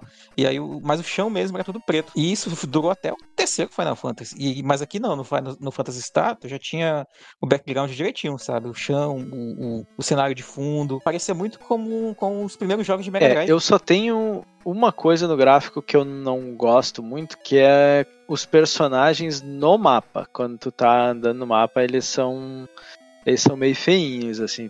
Principalmente o da, o da Alice. Os outros, eles não são Tem tanto. um ROM hack que corrige isso. Tem um ROM hack que, no caso pra ti, que ele troca o sprite dos personagens da Alice e do Odin, se eu não me engano, para deixar mais parecido com o do 2, assim, a estrutura Sim. visual. Tem alguns ROM hack que trocam isso aí. Eu tava olhando aqui, ó. Tem, ó, ah, tem uns que trocam sprite de, de cidade que eu acho que não precisa, não precisa mas eu, talvez de jogabilidade não tô achando nenhum. Mas eu é. acho a coisa aqui, mais bonitinha o Miau andando na, no, no mapa, assim. O Miau é tá bonito. Correndo, né? o, o Miau e o Noah são os que estão melhorzinhos. Assim. A, a Alice ela é meio esquisita, cara. Meio esquisitinha, assim, eu não sei. Mas tirando isso, o cenário do mapa é bacana. O cenário do, de fundo das batalhas é sempre muito bonito. Os labirintos 3D, né? Sempre é aquela coisa é, é muito bonita. E, e, algumas cutscenes, assim, os, os, NPCs, quando tu encontra eles, assim, eles são todos bem, bem desenhados. O, o, quando tem a. Quando tu dá a nós pro Miau, nossa, é muito bonito as, é, é, tudo estático, assim, as cutscenes, a maior parte, né? Mas elas são muito bonitas, assim, quando aparece a Alice desenhada, ou na abertura tem a Alice ali com a espadinha, né, no, do lado do nome do jogo, é, é tudo super bem feito, assim, né? Tinha um, um home hack aqui que altera bastante o jogo, ó, tá, altera equipamentos, tira alguns itens que eles consideraram que são inúteis, renomeia algumas coisas, e não renomearam o Odin pra Tyrone, mas renomearam o Noah pra Lutz, uhum. né? Quero ver alguma run hack que deixa o nome de Tyrone. Tu sabe o, que que talvez tenha sido uma influência disso aí quando foi localizado para os Estados Unidos? Que Tyrone nos Estados Unidos normalmente é um nome de, de pessoas negras. É, não é um nome muito comum, assim, de, de homens brancos. Mas mesmo assim o caractere não ia caber, né? Não ia tá, caber, não ia caber. T-A-I-R-O-N-E, né? Não caberia. Né? É, não caberia. Tinha que ser. E acho que o único nome que veio na cabeça deles era o Jim. o Jim. caber ali no, no espacinho, né? Mas isso, isso é uma Ficou... coisa interessante, né? Porque Tyrone é um nome bem americano, pelo menos que eu uhum. saiba, né? E aí Sim. no Japão era Tyrone, aí quando veio localizar eles trocaram pra Odin. Uhum. Interessante, né? Inclusive, tem os dois companheiros lá, né? Um é Odin, personagem de mitologia nórdica, e o outro o Noah, né? O personagem bíblico, né? Noé. Noé. Uhum. Isso, isso é outra coisa que é interessante, porque normalmente quando eles trazem do Japão para os Estados Unidos, eles removem as referências, as referências religiosas. E dessa vez eles meio que adicionaram. Eu acho que eles tiveram dificuldade de achar nomes para botar. Essa é a verdade. Nome com quatro letras. Jabu. Lily. Olha ali, ó, viu? A Lily podia ser Alice. Podia ser Lily. É, viu? Olha ali com Y, né? Olha ali. E o. Mas o Noah, quando eles encontram, ele é um baita de um arrogante, né? O que, que vocês estão fazendo aqui? Eu tô no meu treinamento. Aí os caras dão uma carta pra ele. Ele. Ah, beleza. Vou, vou ir com vocês. Mas ele dá. e o Odin foi petrificado pela. Pela, pela medusa, né? Tá pela medusa, né, cara? Puta, tu vai lá, despetrifica ele. E o tem Miau o chega e bora tu... lá, bora lá comer um pedigree. Ele, bah, bora lá então, né? Carninha frutis no pelinho, etc. Dar um banho tosse. Bora lá, o Miau diz, bora, então bora, né? E, e, tem o lance que pra tu enfrentar a medusa, tu tem que estar tá com o escudo espelhado. Né? Escudo. Né? Que é da lenda Isso. também, né? Do... Mas, no, mas... no Odin. Só que não foi o foi o Odin que derrota a Medusa. É o, não é o Perseu. Perseu. Eu acho que é. Perseu. Porque Odin é, Odin é da mitologia nórdica, não é da mitologia grega, Sim, né? é. Viu? Acertei, é Perseu. Eu tô estudando história faz tempo, cara. Perseu, que ele usa o escudo para se defender e corta a cabeça da Medusa fora. É, é... O outro que cortou a Medusa foi o Cleiton, né, cara? O Cleiton também cortou a cabeça, botou no bolso. Botou no bolso e levou, e usou como arma. Filha da puta, usou como arma, cara. Na, na lenda do, do negócio de, de espelho, eu não lembro se era porque o negócio espelhado fazia com que ela virasse pedra. Não, é que ele não podia olhar nos olhos, então ah, ele, ele olhava pelo espelho, ver, tipo Shiryu. E aí, Shiryu, Shiryu, Shiryu amigo, Shiryu amigo. Ai, cara, pra mim, Medusa não tinha no Hércules também? Chega uma hora que eu, eu começo a colocar todos os deuses numa, numa panela só e... É, a Sony tá fazendo isso aí também. a Sony tá fazendo é, isso. Agora eu preciso defender a Sony. A Sony, ela tá contando a origem a da mitologia nórdica como se fosse o Clayton lá no mesmo, né? Lá no meio, né? Fizesse parte da criação da mitologia. É que eu não queria dizer nada, mas é que eles me chamaram para poder criar o roteiro. Sim, aí tem o mês, o mês Augusto, né? Isso. E o mês no, Brumário? No próximo, Tinha também? Na, na, próxima DLC, não o Valhalla, né? A próxima. Até porque, cara, é, é God of War, Ragnarok, Valhalla, Valhalla, Assassin's Creed, Ragnarok. Gente, sério, que é isso? Inventem outros nomes. O próximo vai ser a Explosão Galáctica. Não, o próximo vai ser o Clayton na divisão de águas lá do. Do Maomé? Isso. Eu, eu achei que fosse o Clayton e Cledir. Moisés ou Maomé? Ele, eles iam encontrar Cledir e aí iam fazer uma dupla, entendeu? Mas, e o mês Brumário, Lili? Ia ter o mês Brumário? Olha, se eu conseguir encaixar no projeto, eu vou colocar. Meu chapéu, caralho do céu. Acho que é melhor a gente voltar pra pauta, né? É, sugiro. Trilha sonora, meus amigos. Espetacular. Maravilhosa. Maravilhosa. Melhor ainda a versão em FM do chip japonês. Exato. Quem puder, ouça aquela versão, que é espetacular. E o rearranjamento. É, rea, o rearranjamento que fizeram ficou ainda mais melhor ainda da trilha sonora. Como é que Sim. pode, né, velho? É, tá uma das melhores do Master. É, então, mas onde que tu fala do, do CD, do, do, do do CD, CD, CD, CD. Ah, tá. Eles pega, basicamente pegaram instrumentos e gravaram as músicas, vamos dizer uhum. assim. Quero ver Acho que rearranjar, rearranjar não, né? Eles gravaram e inseriram tudo que não podia botar no videogame, botaram ali guitarra, baixo, bateria, violino, é, chimbalito, botaram até, sei lá, vamos dizer aqui, é, aquele berimbau metalizado da, da Ivete Sangalo, botaram. Uhum. Eu, eu gosto do tema de batalha, cara. Eu acho um tema de batalha bem intenso, assim, inclusive.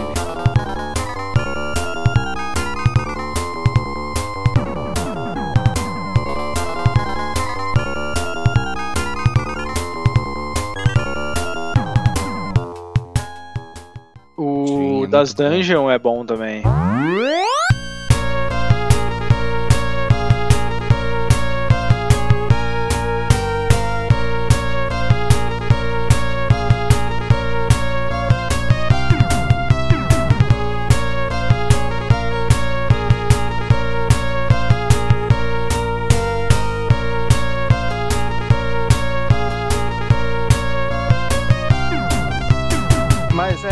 Ia até perguntar isso de vocês mesmos, cara. Se vocês prefeririam a, a versão em PSG, né? Que é o som típico do Master System, né? Ou o hum. FM, né?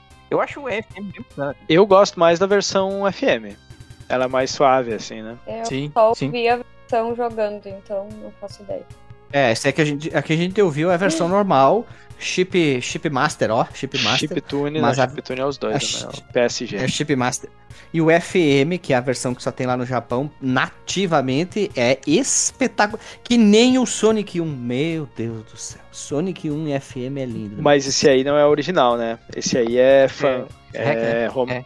homebrew, home hack. Mas mesmo Mas assim, é lindo de ouvir, cara. Sim, fica, fica fantástico. É espetacular, cara. Hum. Tu pega, tu ouve aqui. Tanto que eu tô montando agora o Raspberry Pi 4, atualizando, levei uma chuva pra achar as BIOS ali certa que agora ele pede, eu botei como trilha de fundo enquanto tu vai rodando ali, botei o que eu consegui achar de FM de jogo de Master e botei ali de trilha sonora, cara. Porque puta que pariu. É, bom, eu queria pegar, tem, tem a ROM hack pra tu botar o som FM no, no Sonic 1 do Master e tem a ROM hack que faz o gráfico ficar mais parecido com o gráfico do Mega Drive. Do Mega. Aí juntando é, mas daí é uma ofensa, assim, né? Ou não? Não. Ou é uma ofensa? Não, não, não, não, é uma ofensa. O gráfico original ele já é muito bonito. Não não deve nada para ninguém. Mas essa ROM hack é muito interessante, até porque ela transforma a segunda fase, se eu não me engano, ela na fase do Mega Drive, assim. Mas só trocando é, os, a, a, arte, sem trocar o, o level design, assim. Mas é, fica, fica bonito demais, assim. É, é, é eu acho, assim, os dois têm, têm valor, assim. Não vou dizer que eu prefiro um ou outro, é, é bom poder jogar os dois. Comentar aqui sobre quem foi que fez a composição? O Bo. Isso, é o Bo, acreditado como Bo, que é o nome dele, nome dele aqui. O nome? Tokurico Uabo. Eu não sei o que, que ele mais que ele fez. Segue aí continuou na franquia ou não?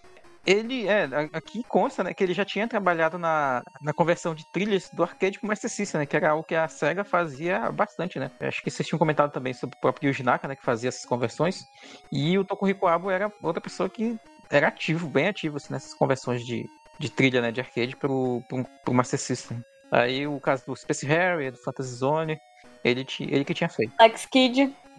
Alex Columns. Kidd. Né? Pô, Columns, a musiquinha é muito legal. Ela dá, ela dá um chablau no coração, assim, do colo. Nossa, o Alex Kidd em Miracle World é muito bom, cara. Ó, mandei para vocês a versão com instrumentos da trilha sonora CD1 e CD2. Ouçam só o tema de batalha que eu mandei para ver a qualidade que é dessa trilha sonora. Eu tenho medo de usar no, na edição para dar problema de, de copywriter, copywriter, mas é espetacular o tema. Só ouçam o tema de batalha, de fight. É isso aí, pessoal. Trilha sonora, gráfico, jogabilidade, história, tá tudo ali. Curiosidades pra caramba. Timeline do jogo, personagens, gráfico. A gente falou tanta coisa aqui que é um desbunde absurdo aqui. E você sabe que o legado não precisa ser falado, que se tornou um dos mais importantes jogos do Master System. Ponto final. Bota a vinheta e vamos pro disclaimer.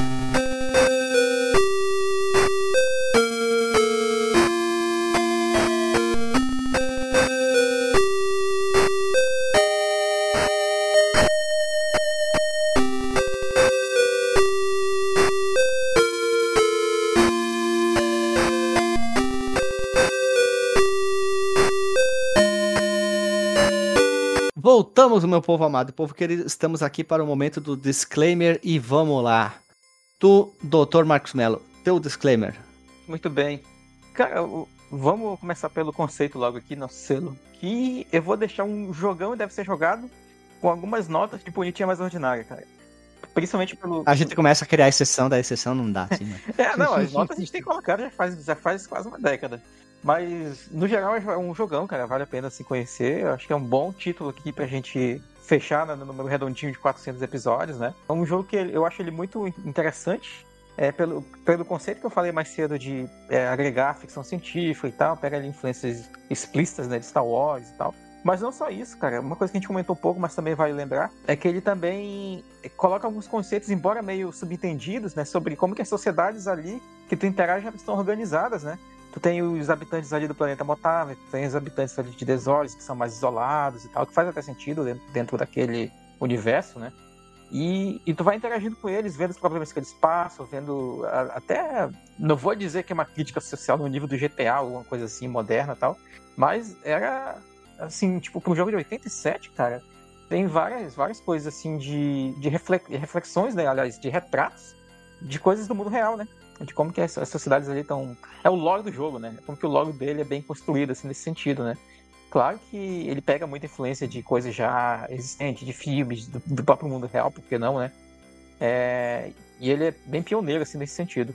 Então vale a pena, sei lá, se você é muito, sei lá, conservador no sentido de, de jogar coisas mais, mais seminais, joga a versão original, mas se você tem um pouco mais de dificuldade, entra nos remakes ali, né, ou relançamentos, procura aí a versão do Java, ou tenta rodar a própria versão do Cara, quase entendi a versão do Jaspion. Não sei por que veio na minha cabeça.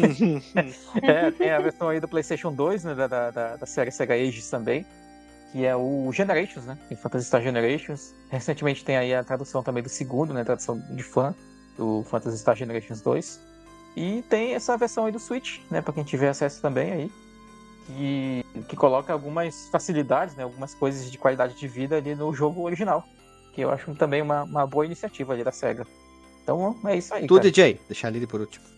Muito bem, quando tu falou doutor no começo, eu já fiquei meio assim, né? Vai que ele vai me chamar, né? Hoje todo mundo foi doutor, né? o... Cara, eu concordo com a colocação do ilustríssimo doutor, o, o doutor, no caso, que ele é um jogão e deve ser jogado, mas com notas de bonitinho mais ordinário, porque os problemas que a gente descreveu, assim, né? Ter... Notas de sapequinha, então. É, isso. e, e eu não consigo, assim, recomendar em, em boa consciência para quem nunca jogou, pegar para jogar hoje em dia o original. É, faz muito mais sentido pegar ou do Switch ou alguma ROM hack, assim, que resolva é, os, os, problemas que a gente falou, porque vai facilitar muito a vida, assim, porque... a, a tem que ser purista e xingar. Não, tem que jogar original, é... Master System. Tem que comprar o cartucho, senão tu não presta, Isso, isso não é merda. é compatível com a, com a minha persona, né? E o, e o meu lema do... meu, minha, é que é meu tempo vale mais que a minha honra, né, cara? Então... Eu tô só brincando aqui com a piada, né? Tem que ser assim, porque não sei o que... Não, isso aí vamos ter que arranjar um... Tem que ter, ter um personagem aí. No, vamos ter que criar um personagem pro Fliperão de Boteco pra ser o, o purista. O, o Tru. O Tru. O Tru, o Tru. Então, eu, realmente, eu acho assim, quem, quem quiser jogar é, pra valer, assim, eu, do início ao fim, eu recomendo pegar uma ROM hack ou, ou um remake, ou alguma coisa assim que facilite a vida. Mas, mas é um jogo muito importante, né, cara? E, poxa, para nós, no Brasil, especialmente, eu acho que ele é muito importante, por ter sido talvez um dos primeiros RPGs assim de fácil acesso que, que tivesse na língua portuguesa, né? Então isso ajudou muito pra gente. Então isso também contribui para ele ser um jogão e ter que ser jogado, né? Tá aí parte da, da nossa cultura videogameística brasileira. Né? Olha ali. E tu, doutora Lili? Pois então, eu vou contrapor parcialmente nossos colegas, embora eu vou. O deputado, tem que falar é, o deputado. Nobre, os Nobre nobres deputado. deputados. Não, mas eu vou concordar com os dois no sentido de que é jogão e deve ser jogado. Eu não vou colocar as notas de bonitinho, mas ordinário nesse momento, porque o seguinte. A seguinte? Gente, seguinte. A gente jogou a versão do Master mesmo, né? Isso. E tava afirmando pela primeira vez, mas tudo bem. Obrigado, obrigado por reafirmar isso. Nós jogamos com tutorial junto, obviamente, né? Tipo, por escrito assim. E foi ok, sabe? Foi uma experiência bacana. Na verdade, eu até gostei tanto do jogo que depois eu me senti desgarrada de jogar um RPG e fui jogar Sea of Stars e joguei do início ao fim também. então, eu acho que vale muito a experiência. Ele tem essa questão ali de se tu não tem um, um tutorial junto, ou se tu já não conhece o jogo previamente, tu não vai saber muito exatamente para onde ir, como ir, afins. Mas eu acho que hoje em dia, com a internet, né, temos que usar esse recurso também. Se você puder jogar um remake remaster, jogue. Não estou dizendo para você jogar. Não, não sou. Eu não sou a purista. Não estou dizendo para vocês jogarem do Master System, por favor. Mas eu acho que é, é possível, né? Ainda mais considerando que eu não sou gamer ultra. Hardcore. True, true. É, true, true. É. Tem que usar tempo tendo true agora. Isso. Então, né? Acho que vale muito a experiência. Onde quer que você for jogar, vale muito a experiência. A Lili, ela quer que o cidadão desenhe uma pinha. É, exato, né? Desenho. Lili, eu vou te falar uma, uma frase famosa de um filósofo, como que tu começou, mas não terminou aí, que não importa onde você esteja, você sempre estará lá. Caralho. Não importa onde você esteja. Ah, o Tiririca. É. Ô, DJ, eu ia dizer que se eu tivesse tempo quando fui jogar o jogo, e enfim, se minha vida também tivesse um pouco mais de tempo, como de todo mundo, né? Eu ia curtir muito poder ir jogando e fazendo os mapinhas, porque eu gosto muito de uh, rabiscar, usar papel, sabe? Eu prefiro do Sim. que recursos tecnológicos, mas. É, isso é... uma coisa que eu fico um pouco triste, porque eu, é, isso não vai. Tu não vai mais ter tempo para isso. Assim, acho que é, a pessoa tem que estar tá muito afim de, de ter a experiência da maneira pura ali para fazer isso, porque foi uma experiência muito bacana fazer isso quando eu fiz lá na época que eu joguei no passado. Quando eu não tinha um milhão de vídeos na fila do YouTube que eu ponho no Watch Later, quando eu não tinha o Steam aqui dizendo: Olha aqui, seu filho da puta, muito obrigado por ter nos doado todo esse dinheiro desses jogos que você nunca vai jogar e, e essas coisas, né? Mas é, hoje em dia, quando eu penso assim em, em fazer isso, me dá assim onde eu, eu digo, cara, não dá, não dá, eu não consigo, não consigo. É, eu preciso otimizar mais o meu, o meu tempo, assim, o, o tanto de satisfação que isso vai me trazer não é, é o suficiente para eu investir esse tempo, assim. Então ficou é, complicado, assim, né? Com é certeza. Claro pra, pra pessoa que pudesse, seria legal, né? Como, como diz o próprio sim, DJ, eu vou fiscalizar a tua diversão, né? De maneira não, nenhuma. E até não. porque, assim, né? Tipo, hoje a gente grava podcast e tá o tempo, toda semana tendo que jogar alguma coisa ou construir a pauta, enfim, para poder gravar. Então tem mais é, esse viés, né? De que a gente precisa fechar o jogo dentro de uma. O Phantasy Star até a gente deu mais tempo, mas igual. Tinha outras tarefas antes, né? Agora, se a pessoa, tipo assim, ah, eu quero jogar do jeito que se jogava na, na época. Beleza. Tanto que o Gui até dá risada de mim hoje, porque eu ainda uso agenda uh, em papel. Eu compro agenda. Tem lá, disponível do, do Google gratuita, mas eu compro agenda, porque eu gosto de anotar coisas em papel.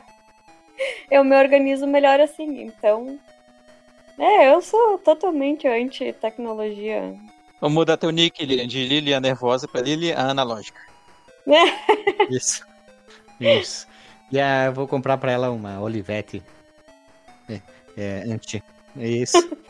Tem... Aí ela vai começar a atender os pacientes dela.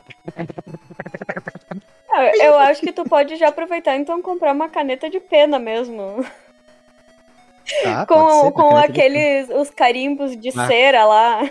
Sim, com... e a pena tem que ter retirado do cu da galinha também, né? Que, que tem pena do cu, né? É isso aí, vamos lá.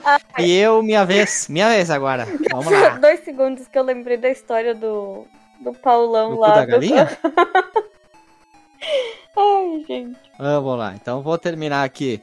E por fim, eu queria dizer que é jogão e deve ser jogado, meus irmãos. Felizmente sim. E você deve jogar na, na versão que você puder jogar. Claro que na versão que eu e a Lili jogamos é a versão, como é que se diz? Gratuita, né? A versão que você não tem investimento nenhum, pois você pode usar no hardware que você que tiver em mãos ali, o seu computador, o seu Raspberry Pi, o que for, seu videogamezinho desbloqueado.